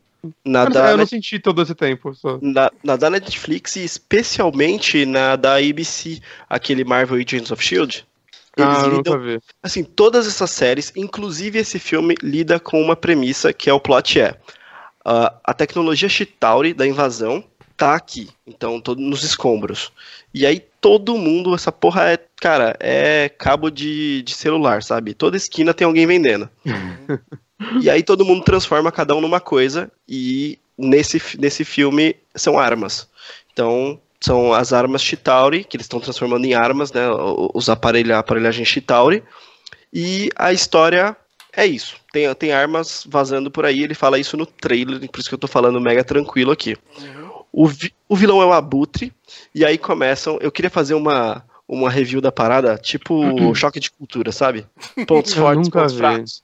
Eu Cara, nunca muito vi. bom. Desculpa, gente. Eu tenho que ver um Pontos- dia. Pontos fortes começam aí, no, no visual, no visual de tudo. Cara, muito bem Tem feito. que entender todo o que se, visual. o- se o Bonatti nunca viu choque de cultura, ele tem os motivos dele, né? É bem isso, bem isso. O, o visual é muito bom, muito bom mesmo. Então, assim, cara, o Abutre tá, tá muito bem feito. Aquela armadura dele ah, é muito, muito legal, cara. É- A estética dele é opressora. É, Um, um porque ele é muito o Márcio chegou no chat só pra ofender o Honório. É muito gratuito isso, isso, né? né? Muito gratuito. Né? é, é ele. Ele É tá ele. falando como que o Honório já assistiu Homem-Aranha. Ah, eu tenho Como meus que você já assistiu? Ele transa com o diretor. métodos, Sempre. Eu Ah, a, pra- a, a Maíra, que é a nossa amiga, que é amiga do Bonatti, principalmente, Uhum. ela foi ontem ver a pré-estreia. É, É, que o amigo nosso, a mãe dele, trabalha em cinema há 200 anos. Ah, tá. E Hoje- Mas hoje em dia Uhum. você consegue comprar ingresso pra pré-estreia, né? consegue, consegue. Consegue, consegue, tranquilo. Isso é inveja do Márcio. Deixa ele. Mas estreou, estreou hoje, É. né? Ou não? Ah, não, é amanhã. A est- a estreia É, foi, não, foi nessa. É, foi nessa virada já teve, né? Meia-noite e um tinha sessão pra caramba, hoje o dia inteiro sessão. Uhum. Esse negócio de pré-estreia, estreia praticamente não existe mais. Eles estão engordando o fim de semana para uhum. cada vez vender mais. Essa é a real, ah, sim, né? Não, com certeza. Então, Verdade. fim de semana começa na quarta-feira e vai até o domingo, e aí, puta, nossa, vendeu um bilhão. Uhum. Claro, né? Tem uma semana o negócio rolando. Mas então, eles, eles fizeram muito bem todo o visual, o Homem-Aranha em si. Ah, já deu para ver pelos trailers, mas, cara, muito orgânico o, o, visual dele, a sabe, estética. Sabe o que eu tô gostando muito que eu vi desse filme em trailer, em imagem promocional? A cor. Ah, é, ele tem umas cores bem chapadas, pode dizer assim. É bem Tudo saturado, muito sólido. né? Tudo muito e, e colorido, colorido, né? Tipo, o vermelho dele é bem vermelho. Uma coisa que me incomodava muito no Homem-Aranha do, do Tobey Maguire é que é, ele era um Homem-Aranha meio laranja, né? Tipo, o vermelho dele não era vivo, né? Oi, o, e o segundo lá do Andrew Garfield? Ele, ele era, era mais escuro, preto. né? Era muito é. dark e tal. E esse tá uhum. colorido, cara. E, tipo, e tá mais ou menos o que a gente vai ver naquele jogo da Insomniac, né? Tá, sim, e, sim. E tem a questão também de onde o filme acontece bastante. Porque, assim, o do Tobey Maguire era ali, no meio dos prédios o tempo todo. Uhum. Absolutamente. Uhum. O centro, o tempo todo. Esse não, ele vai pro, pro subúrbio, sabe? Ele vai para lugar que tem. Ele vai para Washington, ele vai para outros lugares que não tem tantos uhum. prédios, tem uh, áreas abertas, áreas é, verdes, né? Então, é, o, o local também é bem diferente. Não é aquele centrinho das duas últimas uma trilogia, outro, não sei, são, era pra ser uma trilogia. Biologia. É. é. Biologia é foda. é, isso é realmente bem, bem diferente. Aí, em pontos fracos, uma coisa que, que eu não curti pessoalmente foi o ritmo. Hum. Então, ele é um filme de duas horas, que tem uma barriga grande, cara. Tem uma puta de uma barriga no meio. Então ele começa com uma ação, tem uma baita de uma barriga, e aí ele termina com a ação, beleza. Mas parece que ele meio que se perde no meio, uma, uhum. não, não tá saindo do lugar, sabe? Uhum. Então fez uma barriga meio, meio zoado. E é, qual é que é bom? Qual é que é do Homem-Aranha? A adaptação dele é assim ele é sempre criativo. Ele não tem poderes mega diretos, assim, apesar dele ser forte e tudo mais e rápido, ele é sempre criativo é, nas ele, lutas assim, dele. Ok, tipo, em comparação com a Butre, nem tanto, mas ele, mesmo sendo super forte, ele é quase sempre mais fraco do que os vilões dele. Sim, sim, sim, sim é, exatamente. Ele é sempre mais fraco e ele é sempre criativo com alguma coisa.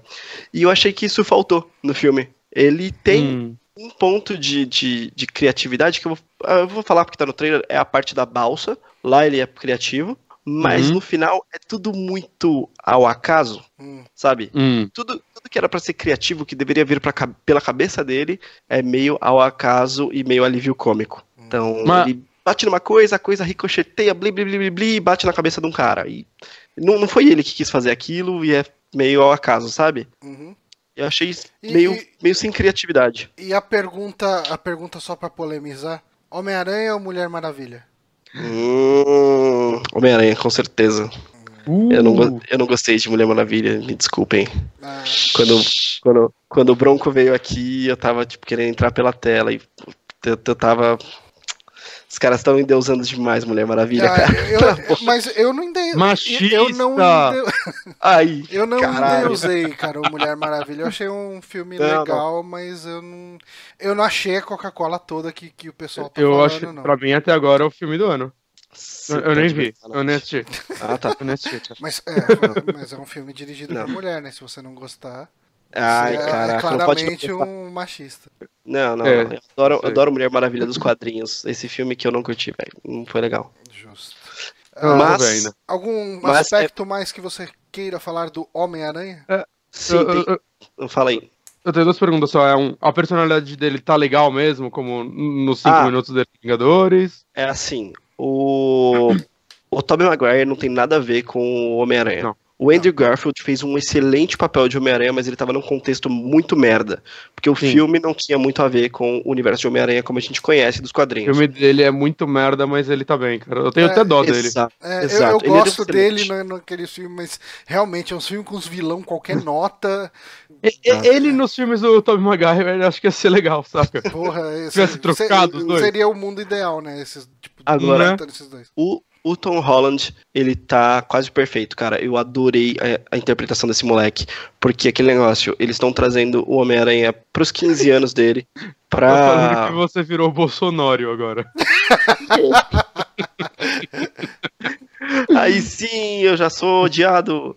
É. Eu adorei a interpretação desse moleque, porque ele passa as inseguranças de um moleque de, de colegial, sabe? Ele, uhum. ele. Quando ele tá com o uniforme, ele é. Ele é brincalhão, ele consegue dar, tirar sarro e tudo mais, mas você vê que aquilo desmonta no momento em que ele tá sem o uniforme. E é exatamente o Homem-Aranha do quadrinho. Sim. Porque o Peter Parker é sabe, ele é zoado. Ele não é o Tobey Maguire que pegava lá com a, na, na lanchonete, conseguia pegar com a bandeja tudo que tá caindo. Uhum. Ele não é fodão, ele não, ele é zoado mesmo, sabe? E eu achei isso muito, e ajuda meio bom, que a compor, né, o personagem. Tipo, ele é. Ele faz um personagem quando ele não é o Homem-Aranha, né? Tipo, na Sim. cena incrível que o trailer estragou, dele falando eu não sou nada sem essa roupa. É. é. Tá no trailer, gente. É, tá no trailer. Tá cara, no esse, trailer. esse trailer eu... é um dos maiores serviços Não, já eu, feitos por cinema, eu, eu, eu, fui ver Guardiões da Galáxia 2 e eu, eu sinto que eu paguei por dois filmes. Eu, saí tão puto, cara. Eu, cara, eu, saí com menos vontade de ver Homem-Aranha. Eu, ah, ok, eu, já sei exatamente qual vai ser o conflito dele com, com o Tony Stark, saca? Eu já sei. Ao menos que ele me surpreenda, que nem Mad Max, que eu, que eu vi o trailer e falava, caralho, mostraram o filme inteiro no trailer, é tipo os primeiros 20 minutos. É. Ah, e, e pra, pra finalizar, é, cena pós-crédito, tem duas, tá? Fiquem até a última, a última é excelente. É excelente, uhum. não dá para perder, tá bom? E, e, só uma última pergunta. Eu vi gente reclamando que esse filme ignorou completamente o sentido aranha. Confere ou tava exagerando? É, ele toma muito mais porrada do que você esperava. Não é tão claro que ele tem o sentido aranha que eu falei dele não dele, não falar o que, que ele tem de, de poder. Então, por exemplo, mostra ele fazendo o fluido para teia, certo? Uhum. Então mostra que é ele que criou o negócio e tudo mais, mas não explora nada além disso, não fala de sentido aranha, não fala como que ele consegue se grudar na parede nem nada. Ele, ele simplesmente assume que você sabe é, que ele tem esses poderes. E eu acho que é uma decisão é uma decisão boa, mas é engraçado que o filme ainda tenha duas horas e barriga, mesmo cortando isso, que é o tipo de coisa que a gente espera em todo filme de Homem-Aranha, mesmo não necessariamente precisando. É, é eu, eu, eu achei que a barriga foi um extra, podia ter colocado mais conteúdo ali. E, e hum. assim, eu gostei muito do, do da estética do vilão, tá? Mas o vilão em si, a história dele, a motivação, não é estão lá essas coisas. Na verdade, na verdade Padrão não é. filme é, Marvel. Na verdade, assim, é contaminação, porque esse vilão no quadrinho, ele é muito bosta. Ele é muito bosta mesmo. E aí eu acho que eu vim é, com uma, um preconceito enorme, assim, sabe? É, é, é, aquela história ainda dele querer ser novo, querer ser jovem ou não? Não, não. Mudaram a motivação, mudaram bastante coisa dele. Especialmente ele não usa um colan verde com. É, isso eu achei triste. Qual é o nome daquele negocinho? Aquela gola rolê toda é, de pluma, assim, sabe? Não, eu, eu sei o nome disso. Quer dizer, eu sei ele que... não usa. Tinha que ter mantido. Ele Cagaram no meu disso. personagem favorito. é, isso aí. É, Mas é isso. Homem-Aranha aí. É isso. No, no fim, entre mortos e feridos, vale a pena. Vale, não, vale a pena, vale a pena sim. É um bom filme e assim, ele faz exatamente o que você espera dele, que é conectar tudo dentro do mesmo universo de uma forma bem feita. Então, faz menção a todos os outros filmes, coloca o, o Homem-Aranha no radar de todos os outros filmes para poder ser chamado na, na Guerra Infinita, que vai ser o contra o Thanos. Uhum. Sabe, ele fez o trabalho dele, que é colocou dentro do universo e não só na pontinha ali do, do, do Guerra Civil. E será que no final das contas vão conseguir acertar contrato para chamar ele pro, pro Guerra Infinita? Acho que ele já tá. Vão, não vão. Tá eu, eu acho que ele já tá confirmado, é. Ah. Mesmo porque, assim, a quantidade de tempo de cena de personagens Marvel do, do, do Cinematic Universe é enorme. Assim, teve, teve, muita colaboração da Marvel com esse. Tem o, o, Tony Stark que aparece o tempo todo, o John Favreau, que é o motorista do Tony Stark, o tempo todo. A, ah, ele voltou. A, resolveram o problema do contrato com a, com a Pepper, Pepper. Potts, esqueci, é, esqueci hum. o nome dela, da atriz. Resolveram, ela apareceu lá de novo, sabe? Tinha problema de contrato com é, ela, teve, nem tava teve treta com ela. Teve, teve uma treta Cara. de contrato, ela não apareceu no ah, não lembro qual que ela não apareceu, deram dois, uma desculpinha. talvez? Ou no Guerra Civil? Um deles, eu não lembro bem qual que foi. Mas deram uma desculpa bem esfarrapada, assim, uhum. de que o Tony Stark estava. Foi, foi, meio abandonado por ela, assim, sabe? Mas sabe, é, tipo, cara, é foda que como todos esses filmes trabalham em prol do, dos Vingadores, saca? No final é tudo pano de fundo para isso. Eu sinto que todas essas histórias paralelas, tipo aquela mina do Thor também, que eu nem lembro o nome dela, cara. Aquela equipe toda do Thor que só faz. Só é importante nos filmes do Thor. Saca? O, sei, o velhinho sei, sei. ele ainda aparece no, no Vingadores 1, mas eu não sei, cara. Parece que. Tipo, é foda-se essas histórias, porque elas não vão ter importância nunca, parece. É, não, é bem isso mesmo. Bem isso. É, é, os caras estão ali pra, pra preencher e é, eventualmente eles são usados no, na franquia principal, mas realmente eles são, são escada pros, pros seus próprios. Eles, assim, por exemplo, é. Thor. Esses caras, a gente vai ter a confirmação agora. Vamos ver se eles vão aparecer no Thor Ragnarok. Eu, eu acho que eles vão aparecer rapidamente assim e vão sumir o resto do filme inteiro. Toda uhum. aquela, tu, aquela trupe que está falando. E a. Como é o nome da, da, do par romântico lá do, do, do Thor? A Natalie, Portman. Natalie, Natalie Portman. ela nome, também teve uma. É, é só ela, atriz. É. Ela, ela também teve um problema, não sei se foi um problema de contrato ou se foi rejeição do público, mas ela tava cortada também. Não sei se voltaram cara, atrás. É que é bizarro, cara, que ela é uma atriz grande demais para fazer uma pontinha em sim. filme de super-heróis, saca? Era, é, era sim, pra ela mas... ser uma das principais dessa porra, de alguma forma. Ela, o nome dela, ela deve ser muito caro o contrato dela. Uhum. É, eu também acho. Também acho que ela é poderia ser qualquer uma ali. Uhum. Mas, bom, eu, eu, pretendo ver. É, você falando que esse filme tem uma barriga grande pode dar problemas para eu conseguir convencer minha, minha senhora a ir comigo ver. Porque ela já não é muito é fã de filme de herói. é uhum. Ah, eu preciso fazer, preciso fazer uma menção aqui. Que. Hum. A última coisa, prometo. A tia May. Todas as piadas de que ela é mal gostosona e tudo mais. A galera da produção abraçou isso. E basicamente todo homem que vê a tia May quer pegar a tia May. Ah, então o pessoal abraçou, né? o pessoal abraçou a internet e realmente é cansativo. A, piada, a primeira piada, hum, beleza, legal, ah, eu vi isso na internet. Segunda piada, ah, tá. Terceira piada, ah, puta que bosta, né? tá bom, tá bom, gente. É, maravilha. Homem-Aranha, Homecoming, De Volta ao Lar, né? Que tá em português. Não faço ideia. Acho, Acho que, que, deve. É. É. Acho que é. Mas vamos lá pro Amigames. Caralho, já é 10 e meia, rapaz. Quer pular Amigames? Ah... É Tem notícia pra caralho? É uma boa, hein? Que eu não quero fazer falsete, né? não, hein? Tá. vamos, vamos pular Amigames essa semana. E daí na, na semana que vem uh, a gente pega esse Amigames que parece ser interessante. Para, eu, cara, eu senti um frio na espinha quando você falou Amigames e eu tinha esquecido dele. Hum. Nossa, eu só não vou dormir hoje. É, cara, daqui a pouco eu tô de pé pra ir pro trabalho. Ainda bem que já tô vestido. Vou comer uma cabeça. Uh, mas vamos lá, vamos começar com a, com a, grande notícia, porque eu acho que é isso que a gente precisa discutir hoje. E o resto é bônus, é do porco. né? É do porco uhum. que vai fazer captura de movimento pro The Last of Us 2. Last of, eu ia falar Uncharted, com que eu tô aqui. Ah. É, tá ali, tá ali. Aqui eu tô, tô setando os rolês aqui. E uhum. O Bonatti comentou aqui agora há pouco, né, que ele é um feliz proprietário do Nintendo Switch. Comprou, Sim. comprou onde, Bonatti? Bonatti? Eu tô tentando lembrar o nome da loja. Qual é o nome da loja, Nório? Você que é, é Game, é brother dos caras. Game Center. Game Center. Mesma loja que o Marcos comprou. Ah, saquei. Mesma e... loja que metade do, desse chat comprou, eu acho que foi com a gente, né? Propaganda gratuita. Olha né? Só, Game Center. E, assim, por sorte você comprou lá. E por sorte você comprou semana passada. Porque então, mas eu, eu devo falar. A partir dessa semana. Não, não ia comprar, não ia ter mais. Acabou o videogame. Mas. Não, mas sabe o que é bizarro? E assim. É, eu já não tava achando ele direito no Mercado Livre. Não, realmente. Tinha... Ele começou a desaparecer, realmente. A, a, gente não falou o que aconteceu, mas é. O, o Switch seus acessórios e jogos estão sendo banidos do Mercado Livre para sempre. E todo mundo que tentar vender vai ter o joelho quebrado. Quem tá com tipo isso. É, e foi assim, foi assim que foi o comunicado do Mercado Livre para os vendedores. É.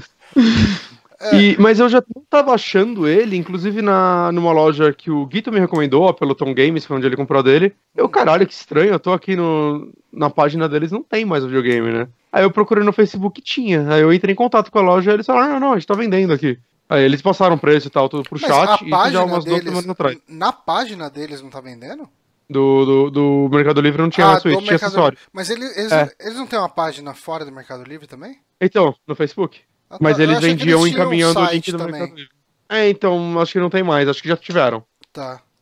E Uhum. Não, tava bem vazio o Mercado Livre de Switch já quando Sim. eu comprei o meu há mais de 10 dias atrás. É, isso é bem verdade, porque assim, eu fui. eu- quando eu fui atrás, ah, sei lá, logo quando você começou a comentar de comprar o seu, eu lembro que eu cheguei a achar oferta de tipo 1.600 reais, mais ou menos. Uhum. E daí eu fui procurar, né? Depois que você comprou o seu, eu falei, caralho, mano, tá, tem pouco Switch aqui, né? E subiu o preço pra caralho, né? Uhum. E agora a gente tá começando a ver aí o motivo, né? O Mercado Livre, ele tá deliberadamente proibindo a venda do Nintendo Switch. Ah, o pessoal que tá anunciando tá tendo os anúncios removidos de lá do, do, do Mercado Livre. Do e Mercado quem Livre? insiste, Sim. quem insiste acaba tendo a conta suspensa, né? Ou banida, enfim, depende da recorrência.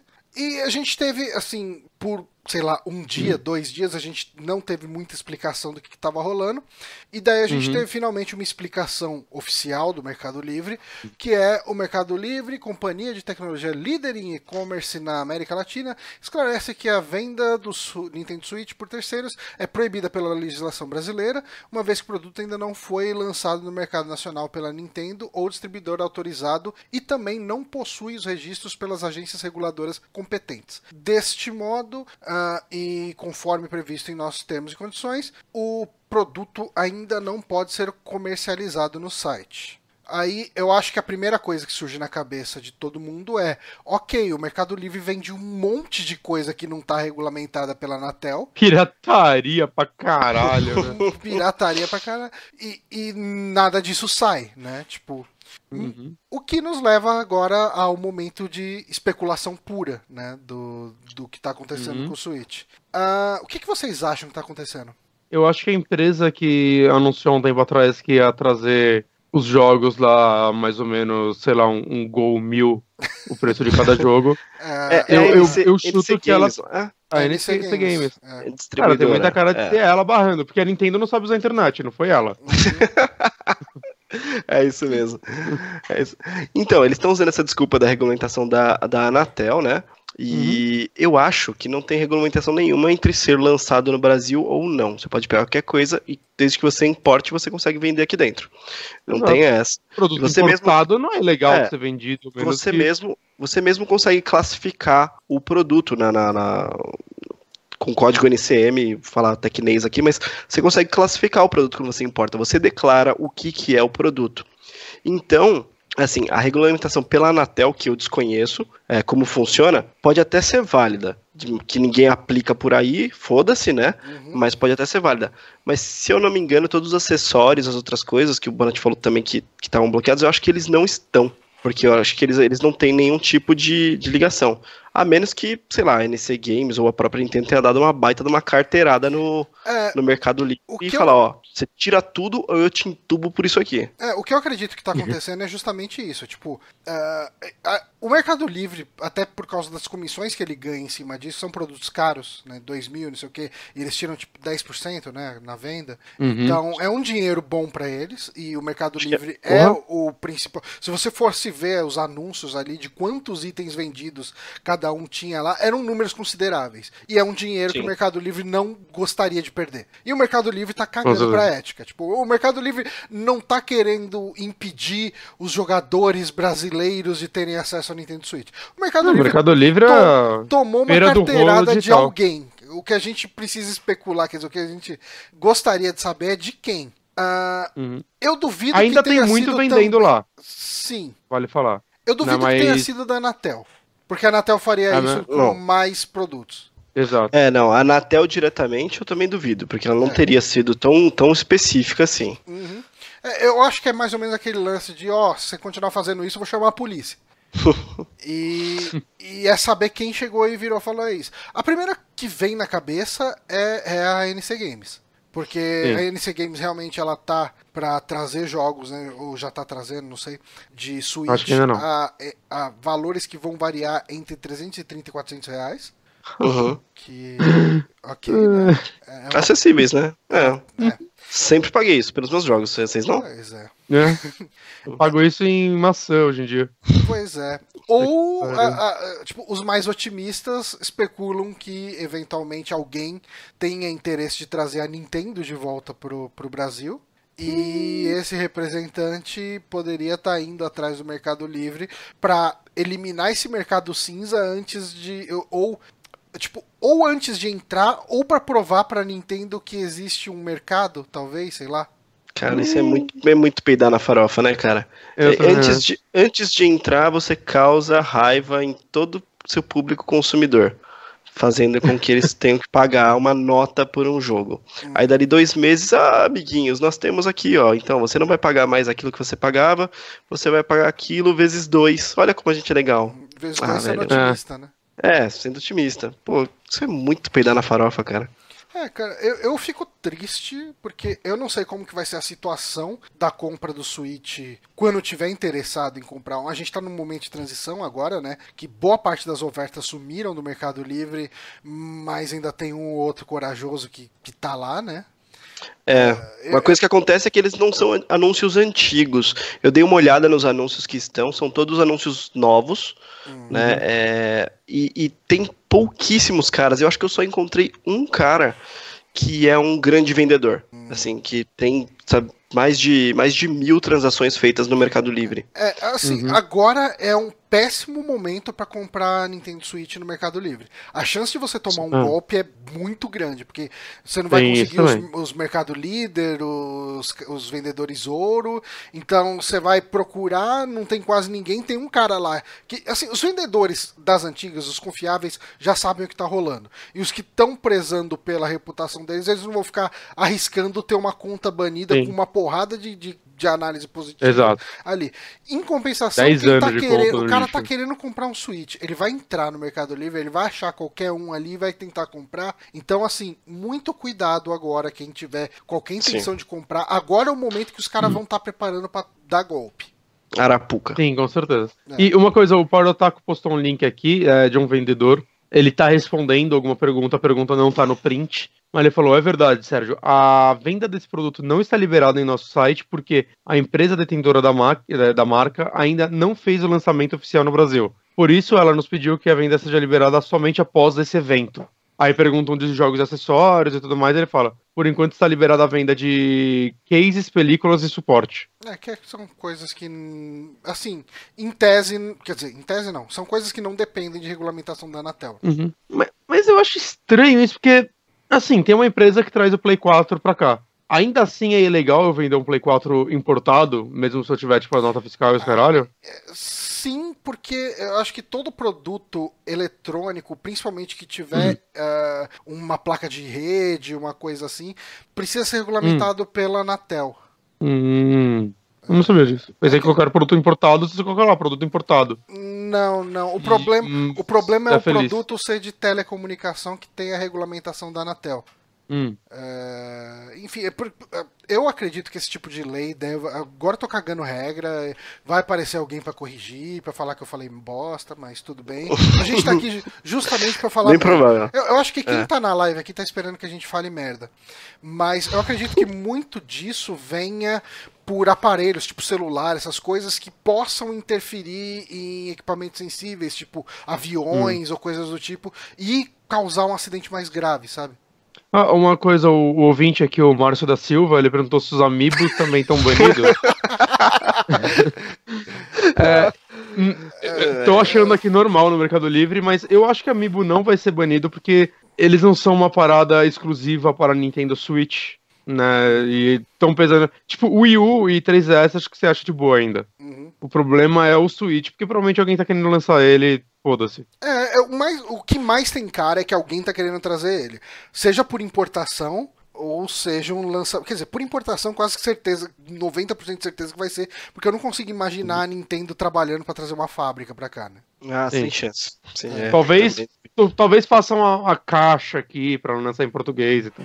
É, mas ainda assim, tipo, não vai ser um produto produzido aqui, então o preço que vai sair aqui vai ser aquele absurdo, tipo uns 3 mil reais pra mais. É, então, é, eu, eu ia falar aqui que eu também vou dar uma cagada de regra aqui, mas no teve uma reformulação, é, tem mais, tem vários anos, na verdade, de o que é produzir. Porque antigamente acontecia, as pessoas traziam tudo meio separado, mesmo que seja assim, sabe, o console separado da caixa e tudo mais, Uhum, aí juntavam tudo no polo de Manaus e falava que era produzido no Brasil. Uhum. E aí era o jeito de dar um gato em falar que não é importação e sim produção nacional, então tem é, a parada de, de isenção fiscal, né? Esse tipo de isenção de Uhum. tributos, toda essa palhaçada. Mas aí, como pegaram esse tipo de coisa, é, eles definiram um percentual de coisas que tem que ser produzidas meio que do zero dentro do país. Hum. Então eu Uhum. duvido que a Nintendo nem pacote aqui, eu acho que vai vir uma caixa fechada, porque ela teria de abrir uma fábrica de verdade para produzir o negócio aqui, sabe? É. Ela não conseguiria fazer esse, esse Assim, esquema de montagem. Eu não consigo imaginar a Nintendo lançando, uma- fazendo uma fábrica aqui, tipo, ponto. Mas Não. assim, o Switch tá indo tão bem que dá uma vontade de sonhar, né? Mas eu não consigo sonhar. É, e não assim, dá- o Brasil tem vendas relevantes de, de produtos. de sim, feijão, arroz. é, De produtos de games. Uhum. Tipo, a Sony e a Microsoft estão aqui provavelmente porque elas estão lucrando. uhum. Por que a Nintendo não quer lucrar? Eu acho que essa pergunta a gente pode fazer sobre tantas decisões da Nintendo, mas. É, então, Tá, isso vai, vai abrir uma caixinha de Pandora, cara. É Ah, muita não coisa, é muita decisão maluca da Nintendo. E outra, ela tem que. é, é, se eu não me engano, eu tô falando, posso estar falando bosta, ela não tá estruturada nem direito na Europa. Se a gente vê pela falta de distribuição que ela tem, ela tem problema de produção e tudo mais, com tudo, né? Todos os, tudo que ela faz. Amiibo tem falta, Switch tem falta, jogo tem falta, tudo que ela faz, ela faz em pequena quantidade. Os mini consoles da vida. Então, assim, eu não acho que ela estaria investindo agora no Brasil antes de est- estruturar a demanda na Europa, por É, exemplo. Que é um mercado muito mais É. importante pra ela do que o Brasil. Exato. Então, assim, seria muito legal se ela se estruturasse. Eu só acho que o Brasil, na lista de, de prioridades ali na fila, sabe, tá, meu, lá embaixo. É, e Infelizmente. não- E não, É. dá, e não dá nem pra tipo, tirar a razão dela, né? Porque. É, É, em jogos a gente dependeria de alguma outra empresa abocanhar a Nintendo e trazer pra cá, o que é mais possível, que é o que tá acontecendo. Uhum. Infelizmente não está acontecendo da forma justa ao É, consumidor. NC Games que sempre tem- teve aquele histórico de, de preços absurdos. Tipo, mesmo quando você vai na lojinha da NC Games, nos shoppings, você se pergunta quem que compra jogo aqui, né? Exato. Mas enfim, É. pra próxima notícia. Eu vou pular do porquinho, Bonatti. Afe, por favor, não quero falar sobre isso. Ah, falando ainda de Nintendo e sobre lançamentos, a Nintendo ela pode relançar jogos do Virtual Console no varejo, o que significa ah, ou o, o- versões novas do Super NES Mini ou de consoles Mini, ou até mesmo aí o, o- tipo cartões de memória ou cartuchos de jogos individuais. Ah, eu queria saber de vocês, se vocês acreditam que pós, assim, que vocês acreditam que são um público-alvo para esse tipo de coisa? É, ó, o, o, foi o presidente da Nintendo, eu não tô achando aqui quem foi a pessoa que deu esse depoimento, Eu acho que não foi. mas a, a, a frase começa com: Nós estamos pensando sobre diversas é, formas diferentes de usar títulos É, de Virtual gerente Console. de marketing, o Satoshi Yamada. Gerente de marketing. É, essas diversas formas diferentes de usar título de Virtual Console, é, eles estão pensando como eles vão tirar mais dinheiro disso. Uhum, Porque vender jogo de Super Nintendo a quase 10 dólares não é o bastante. uhum. É, eu acho bem possível que ela venda, tipo, cartuchinhos, pelo menos, tipo, Super Mario World, saca a, sei lá, 20, 30 dólares. Eu acho bem possível ver a Nintendo fazendo isso. Sabe o que seria legal? Ó, Hum. uma ideia aqui. Hum. Ami Amiibos com os jogos. Amiibos com os Também. jogos? É. Aquele Pixel Mario, né? Pode ser? Ou-? Vem com o Mariozinho, sei lá, Mario Ah. 1, Mario 2. Pode funcionar. Que aí seria um bônus para o Amiibo, que É já que- teria outras funções. Eu não sei Outra o quanto coisa que assim, dá para que eu- armazenar. Eu... não sei o quanto que dá para armazenar de informação no, no NFC. Também, não sei. É, não, não é o suficiente. Teria de ser alguma Não. coisa com.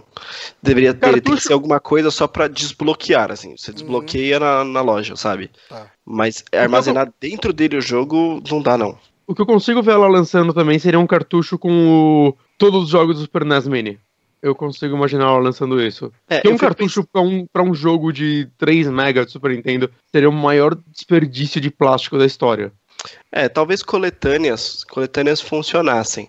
Mas, sinceramente, essas coisas são tão pequenininhas assim que eu prefiro. E olha que eu gosto de, de, de cartuchos e mídias físicas no geral. Uhum. Mas eu prefiro ter essas coisas que são de retro, retrocompatibilidade, todas digitais, direto. Eu também. de ir em shop, É baixar prático, e né? jogar. Ainda mais Sim, no caso sim. do Switch, que é um portátil, cara. Eu quero ligar ele e tá lá com tipo 800 jogos do Super Nintendo. E só escolher, saca? É isso que. Porra, é, é isso que funciona.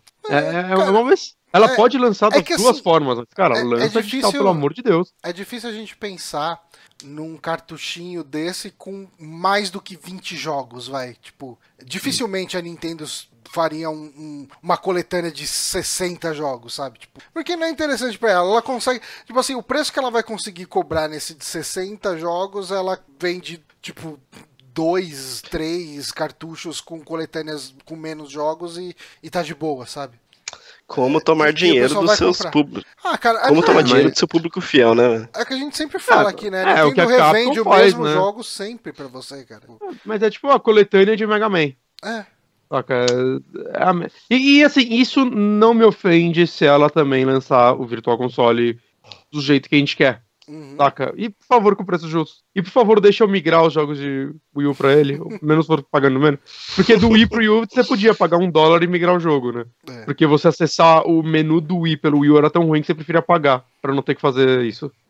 É, Era muito É. ruim, era muito ruim. Era Eu, horrível. duv- eu duvido. Eu torço para que possamos, mas eu duvido que ela vai deixar. Eu, Eu acho, acho que é possível. Eu acho que ela vai vir pra cobrar uma taxa que nem ela fazia. Porque ela já fez antes, por isso É, que eu acho. é, é, por ela já ter feito. É que assim, a Nintendo não trabalha de forma óbvia em nenhum lugar. né? Não. O óbvio seria já tá Virtual Console no Switch, já que ele quase não tem jogo e puta, ia ser incrível você O óbvio tá jogando Final Nintendo. Fantasy nele. O óbvio da Nintendo seria fazer o emulador do Virtual Console do Wii U pra você rodar no Switch. É. Nossa senhora. Ela vai fabricar um adaptador de fita do Super Nintendo também, que você encaixa no USB do Cara, Switch. E aí você joga direto ela. Eu falei isso zoando, mas vocês ficariam surpresos se a Nintendo fizesse alguma coisa desse tipo? A Nin- Depois que a Não, Nintendo cara. falou o Switch não vai ter friend code e o Switch tem friend code, acabou, né? Vamos pra próxima notícia aqui? Vamos. Porque eu ia fazer na pre- no preview e eu já fiz direto na transmissão, porque eu sou muito burro com essas coisas, esse controle. Ok. E a gente teve aí, hoje, né? ah, sendo Hoje. mostrado aí cenas do jogo pe- pelo pessoal que trabalhou em, em Bioshock, né? Pela, por membros da equipe de Bioshock. Que Uhum. é o pessoal da Uppercut, né? Que é um estúdio australiano formado por três ah, dos ex-desenvolvedores aí da época da, da- Enfim, uma galera que era lá do 2K e tal. É. Uhum. Ah, e a gente tem esse jogo aí que é o City of Brass, né? Cidade de Bronze, que ele é focado nessas Arabian Nights, né? As Mil e Uma Noites, enfim, ele é baseado nesse universo árabe aí. Ah, e, e ele é um roguelite. Ah, você é um ladrão e você precisa chegar na cidade de bronze e ele tem aí elementos meio aleatórios no meio e ao mesmo tempo você tem que matar os inimigos com alguma criatividade. Ah, chegaram a ver o trailer? O que vocês acharam? Cara, Eu- Eu achei um Skyrim colorido, porque eu achei bem, bem feinho, bem feinho mesmo. É, não é meu tipo de jogo, sinceramente, porque, enfim, eu, eu eu não curto FPS, eu, eu sou bem específico, sabe? FP, FPS pra mim é tiro, e eu tenho uma dificuldade enorme em jogar esses jogos que são FPS, mas você não atira Uhum. como, como coisa principal. Por exemplo, Uhum. assim, bobeira à parte, mas eu jogava Skyrim em terceira pessoa. Eu não conseguia colocar em primeira pessoa e ir jogando. Então, eu achei que, putz, não é bem pra mim o jogo, é, mas eu tenho certeza que o pessoal, pô, tem, tá lançando Skyrim até hoje, né? Então eu tenho certeza que um Skyrim novo colorido o pessoal compra. Então, mas é que o lance dele é que é cenários procedurais, né? Um jogo mais rápido, né? Não é um puta RPG ou algo do tipo, né? Ah, é, não. Eu, Isso é verdade. E é assim, verdade. por mais que eu curta roguelikes e roguelites, principalmente, né? Que é o roguelike pra gente ruim que nem eu. é, que, que, pra quem não sabe, é o, o roguelike onde você mantém sempre alguma evolução ou algo do tipo. Eu não sei, cara, esse jogo eu fiquei olhando para ele e a única coisa que eu penso é, nossa, esse é um jogo que eu preferia que tivesse um level design pensado. Hum, Saca? é, é, eu não Eu sei, não sei, tipo, não- eu, eu consigo entender. Mas de repente a ideia é você rejogar ele muitas vezes e ter o Sim. desafio. Porque eu, eu acho que nesse tipo de jogo, quando ele tem o level design pensado, por um lado você vai ter castelos é, muito bem definidos para você ir e tal, muito bem planejados, né? Vamos colocar assim. Por outro, você chegou e fez uma vez, já era, né? E de repente. Tá bom? Mas de repente o lance de o lance de você descobrir caminhos alternativos para chegar no tesouro pode ser um negócio legal. É, o que Ah, sim. funciona em um castelo não vai funcionar no outro. Eu, eu, tenho um pouco, eu tenho um pouco de medo dessas duas coisas juntas, que é permadeath e coisa procedural. Porque, não sei, parece que se você tiver naquela hora que você putz, tá vendo uma coisa que você quer pegar muito, um tesouro, alguma coisa, enfim, depende do jogo, e morrer, de repente, ah, beleza, você morreu, nova cidade, outra estrutura, que é, é o que ele comenta aqui embaixo, né? Uhum. Então, tem permadeath e se você e você começa em outra cidade gerada eh, proceduralmente. Eu fico meio com medo dessas duas coisas juntas que pode parecer meio frustrante.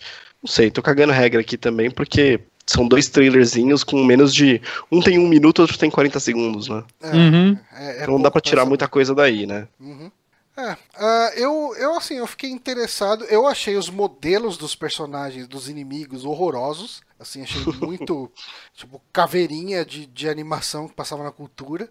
Mas. Mas a ideia eu acho interessante. É, é o tipo de jogo, assim, que muito dificilmente eu vou comprar. Porque a gente tá numa época que tá saindo muito jogo e eu não tô conseguindo jogar nada. Né? É Tanta coisa que eu queria pegar, encostar. Tipo, jogo que eu comprei e não tô jogando. E, e eu não consigo me ver chegando e falar, ok, eu vou comprar esse jogo aqui. Até porque assim, eu nunca fui um grande fã. Eu não joguei o Bioshock 1 e o Infinity eu não, eu não gostei tanto, sabe? Tipo, eu achei legal tudo, mas não, não bateu pra mim. Então, e pra mim, assim, eu gosto muito de Bioshock, tanto do 1 quanto do Infinity. Só que o que eu curto eles é justamente a história, a estrutura do mundo e tudo mais. E é coisa que num jogo procedural não vai ter, saca? Então, É. eu, eu não sei. Assim, eu espero. Vai ser legal se eu estiver errado. Saca? Eu, eu não achei esse jogo tão feio quanto vocês falaram. Uhum. É, eu- sei lá, eu gostei do estilo de arte, o, o gameplay dele parece gostoso, mas eu, eu realmente, assim, não me empolguei com ele, com o que foi apresentado nesse, sei lá, quase dois minutos juntando É. os dois vídeos. E o lançamento dele agora no fim do ano, certo? Já Pra- é, igual- é, tipo, é, é fall, né? É, outu- É. outono. Então PC. já deve ser no próximo trimestre aí já. É PC agora no fim do ano e consoles, PS4 Xbox One, em 2018, sem, sem estação do ano, sem, Tá sem vi- data é, certa. O que tá virando meio que uma tendência, né? Os jogos já são anunciados, já estão saindo, né? Cada vez, mais, cada vez menos a gente tem o jogo montando um hype de 5 anos. É, mas é melhor, é melhor. Esses, esses períodos, esses períodos de marketing mais curtinhos são muito, muito bons. Uhum. Oh, que diga Shadow of War, que me pegou de, de surpresa, assim. A gente esperava até, mas, mas eu tinha até esquecido. E, putz, que felicidade que é ter um período de marketing curtinho desse jeito. Ah, sim, né? Já cheguei. Uhum. Tipo, dá tempo de você chegar e falar, Ah. não, quero jogar esse jogo. Você- logo, logo você tá com ele na mão e. Ah, a Bethesda É. tá adotando isso também, né? Tipo, o Wolfenstein 2, tá aí. Uhum. Uhum. É, é, já, já tá pra sair. Tá aí junto com Sensacional. Mario e E- Coelhos. Ah, a gente tinha mais uma notícia aqui que era referente ao Hunter x Hunter sair do catálogo da Netflix, o que ia gerar uma discussão nossa a respeito sobre o aumento do preço do Netflix e, e tá valendo a pena ou não. E eu sinto que a gente poderia ficar fazendo um rodeio aqui. Eu acho que, eh, como o programa já tá com quase duas horas e tá todo mundo com um pouquinho de soninho, eu acredito. Inclusive, o pessoal que tá acompanhando a live já, tá, já dá pra ver a galera falando: ah, vou dormir, abraço, galera e tal. É, eu acho que a gente pode encerrar o programa por aqui. A gente não vai falar desse Platão? Ah, eu não assisti, você quer comentar? Ah, não, então não. Eu pensei que você tinha assistido. Não, Você- é, Ninguém, assistiu. É, que teve, Hum, teve hum. também a live do. Teve a, a Nintendo Direct, né? De Splatoon 2, mas eu nem Ah. vi. É, Em grande resumo, só é, tá legal pra caralho, tem conteúdo pra porra esse jogo agora. O single player parece ser meia boca que nem no primeiro. Ele tá bem mais bonito. É, eles vão dar suporte com atualizações aparentemente de graça pro jogo por um ano, pelo menos. É, estilo E fazer- Overwatch, o que é bom. E o primeiro Splatoon também teve muita atualização, armas novas e tal. É, mas é, é, não eram umas atualizações muito significativas, né? Tipo, o, o que nem. Hoje foi anunciado o Doomfist, né? No, no, Ah, sim. No Overwatch e a galera ficou maluca, né? Falou, caralho, que foda, isso aqui. Tá... É, Então, e assim, o chegava lá o 2 Splatoon, ah, agora vai ter a Zapper pra você usar. Ah, eu acho isso legal. O arma é, nova. Mas é legal, tipo, mas o, o impacto de um personagem novo de Overwatch versus o impacto de você sim. usar a Zapper no Splatoon é bem menor. Mas é, mas é que o Overwatch também é muito maior que o Splatoon, né? Ah, sim, É, mas, com- mas, mas eu entendo, mas tipo, eu entendo que o apelo dos cenários novos Hum. de, de Overwatch versus os cenários Ah, novos sim. de Splatoon, que tipo, assim, os cenários de Overwatch contavam uma história, entre aspas, né? Tipo, ah, você vai Ah, ter um sim. cenário que é no Egito agora, pá, e você via aquele cenário, Uhum. pô, porra, legal pra caralho. Ah, vai ter um cenário que vai ser não sei onde. E, e- e o Splatoon, tá, é outro galpão cheio de lona que vocês vão tacar tinta. Outra quadra de paintball. É, Era, a, a Vai Nintendo. parecer ela- chato Splatoon, a- não fala assim. A Nintendo, a Nintendo parece que ela tá tentando, tipo, fazer os, os personagens de Splatoon. é, Tá tentando não, né? Já tá, tá claro isso. Pegando o Ink Boy e a Ink Girl, uma coisa assim, uhum. colocou eles no Mario Kart. Ela tá tentando fazer com que Eles esses personagens sejam, Cara, eu, é, eu sejam mais gostei. conhecidos. Eu né? gostei muito de Splatoon, assim, eu joguei ele bastante no Wii U, eu, eu curti bastante esse jogo. É, tipo, ele é um jogo que, se eu tivesse um Switch, eu compraria ele. Com certeza, Uhum. Splatoon 2. Porque eu gostei, tipo, muito do Splatoon 1. E... Só que eu não compraria um Switch pra jogar Splatoon 2. Uhum. É, e lembrando que Splatoon 2, eu eu tô falando de, de- de- deles fecharem assim em construir os personagens, vai sair com um set de amiibos pra, Sim. enfim, né? Pra uma coisa tão- tão fomentar a outra, né? Aquele, aquele Então, amigo mas- dos Inklings ali são. Cara, puta que pariu. O, o que você levou lá na, na, na churrascaria, lá no aniversário do Márcio. Cara, é tão bonitinho É. que você vê na- nas costas o tubinho de tinta e ele é de. e, tipo, ele é de um acrílico transparente em volta da, Uhum. da tinta. É, Cara, é tão bem, bem feitinho, cara, que dá vontade de comprar, cara. Tá, dá, dá É. vontade. Dá vontade de gastar muito dinheiro com esses amigos. Ma- ma- Mas, então, o, o Splatoon 2, ele parece que ele tá. Eu não sei, tornando a competição mais legal, saca? Agora tem perks, parece que os personagens têm algumas diferenças entre eles. Isso é bom. Saca? Personagem que, com item que aumenta a sua velocidade ou o seu tempo que você fica no modo lulinha, coisas do tipo que, sei lá, vão ajudar na competição da parada, além das atualizações, né? Que vão ser de armas, cenários e ter- itens e perks novos. Vai ter aquele lance Vai de ter- você ter build, não é build, como que chama isso? Quando você tem os sets que você troca fácil no, no lobby, tipo o set de equipamento. O Os Call of Duty tem isso. loadout né? lá? Loadout, isso. Eu acho Loadout, que sim, isso. porque eles até falaram que uma coisa que você pode fazer é você salvar seu loadout dentro do seu amiibo, pra se você for jogar na casa de alguém, você já coloca o seu amiibo e já carregou todo o seu loadout. É isso. Olha que legal. Uhum. Isso aí. É, e então, além da atualização, também parece que vão ter eventos durante o jogo, dentro do jogo, por pelo menos dois anos, eles asseguraram. Uhum. Saca? Não sei, pa- parece que o jogo tá, saca, uma versão muito parruda do 1, E, assim, cara, né? eu, eu Aquela evolução falar que. Eu tava com medo de não ter, porque eu- qu- quando eu vi os primeiros vídeos, eu.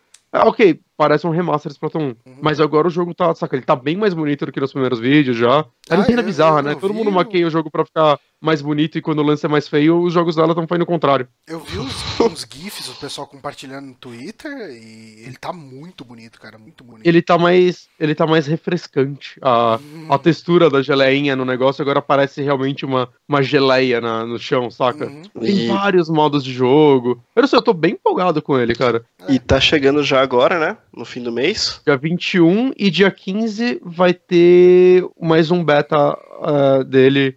Eu não lembro o horário exato, acho que no Brasil vai ser algo em torno das 5 da 19. tarde. 19 e 23, horário de Brasília. A Hum. pena é que quando eu pegar o Switch já não vai tá, ter mais ninguém jogando, possivelmente. Cara, será? Porque o 1 ainda tem. Eu fui jogar o 1 quase um ano depois. Não, mas falar cara, bem nem- dos meus amigos, velho.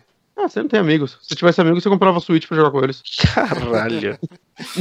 Que- E além do Splatoon, ela mostrou um pouco do servicinho de celular dela, do, do Switch, Uhum. que, né? Que, pra que você vai se comunicar pelo seu videogame se você pode usar outro aparelho pra isso? Uhum. Nossa, isso é bosta. Não, então, mas o, o aplicativo parece funcionar muito bem. Ele tem, pelo menos o layout dele é bem bonitinho. Tem, você entra lá, binha Splatoon, vê seus amigos que tem Splatoon, voz, voz chat e tudo mais. Ele seria muito foda se ele fosse um complemento a alguma outra coisa dentro do console. Esse aplicativo tinha que existir dentro do console. Uhum. Saca? Simples assim. Tinha que existir essa porra dentro do console. Mas, mas o aplicativo em si parece ser muito bom. Por um pouquinho que eles não sabem. Não sei. Tô, tô, tô empolgado, tô empolgado. Quero Splatoon, gente. Eu quero jogar um jogo no meu Switch que ainda não joguei no Wii U. É, né? você, tá, você tá tendo um Switch 2.0, um, su- um Wii U 2.0. Sim. É, mas então, galera, é isso. Esse, a gente vai encerrar por aqui porque essa merda está gigante para manter a tradição. É, queria Uhum. agradecer muito o Honório pela participação aqui, que aceitou quase que de última hora, né? A gente avisou ele hoje, Isso. chamou ele hoje aqui para gravar com a gente. É isso, precisando. E semana que vem é bem provável que a gente tenha o Márcio aqui. Porque essa semana Uh. enfim, ele saiu do trabalho. ele chegou em casa às 8h30, segundo ele, o que ele falou lá no chat. Hum. Então- Ah, então dava pra gravar, né? Dava pra gravar. dava pra gravar. Inclusive tava no chat até agora, né? Tava, né? Foi dormir agora. É, é precisando. Mas ah, a gente vai ficar por aqui. Obrigado, Bonatti. Obrigado, Honório. E obrigado, ouvintes, pessoal que tá acompanhando essa live até agora. E até a semana que vem. Falou. Falou. Eu- Tchau, tchau.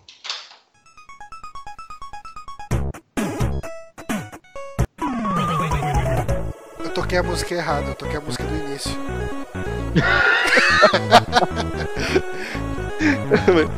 Mas você cortou pelo menos, né? Não tá gente rindo que nem besta, não, né? Não, a gente tá rindo ainda.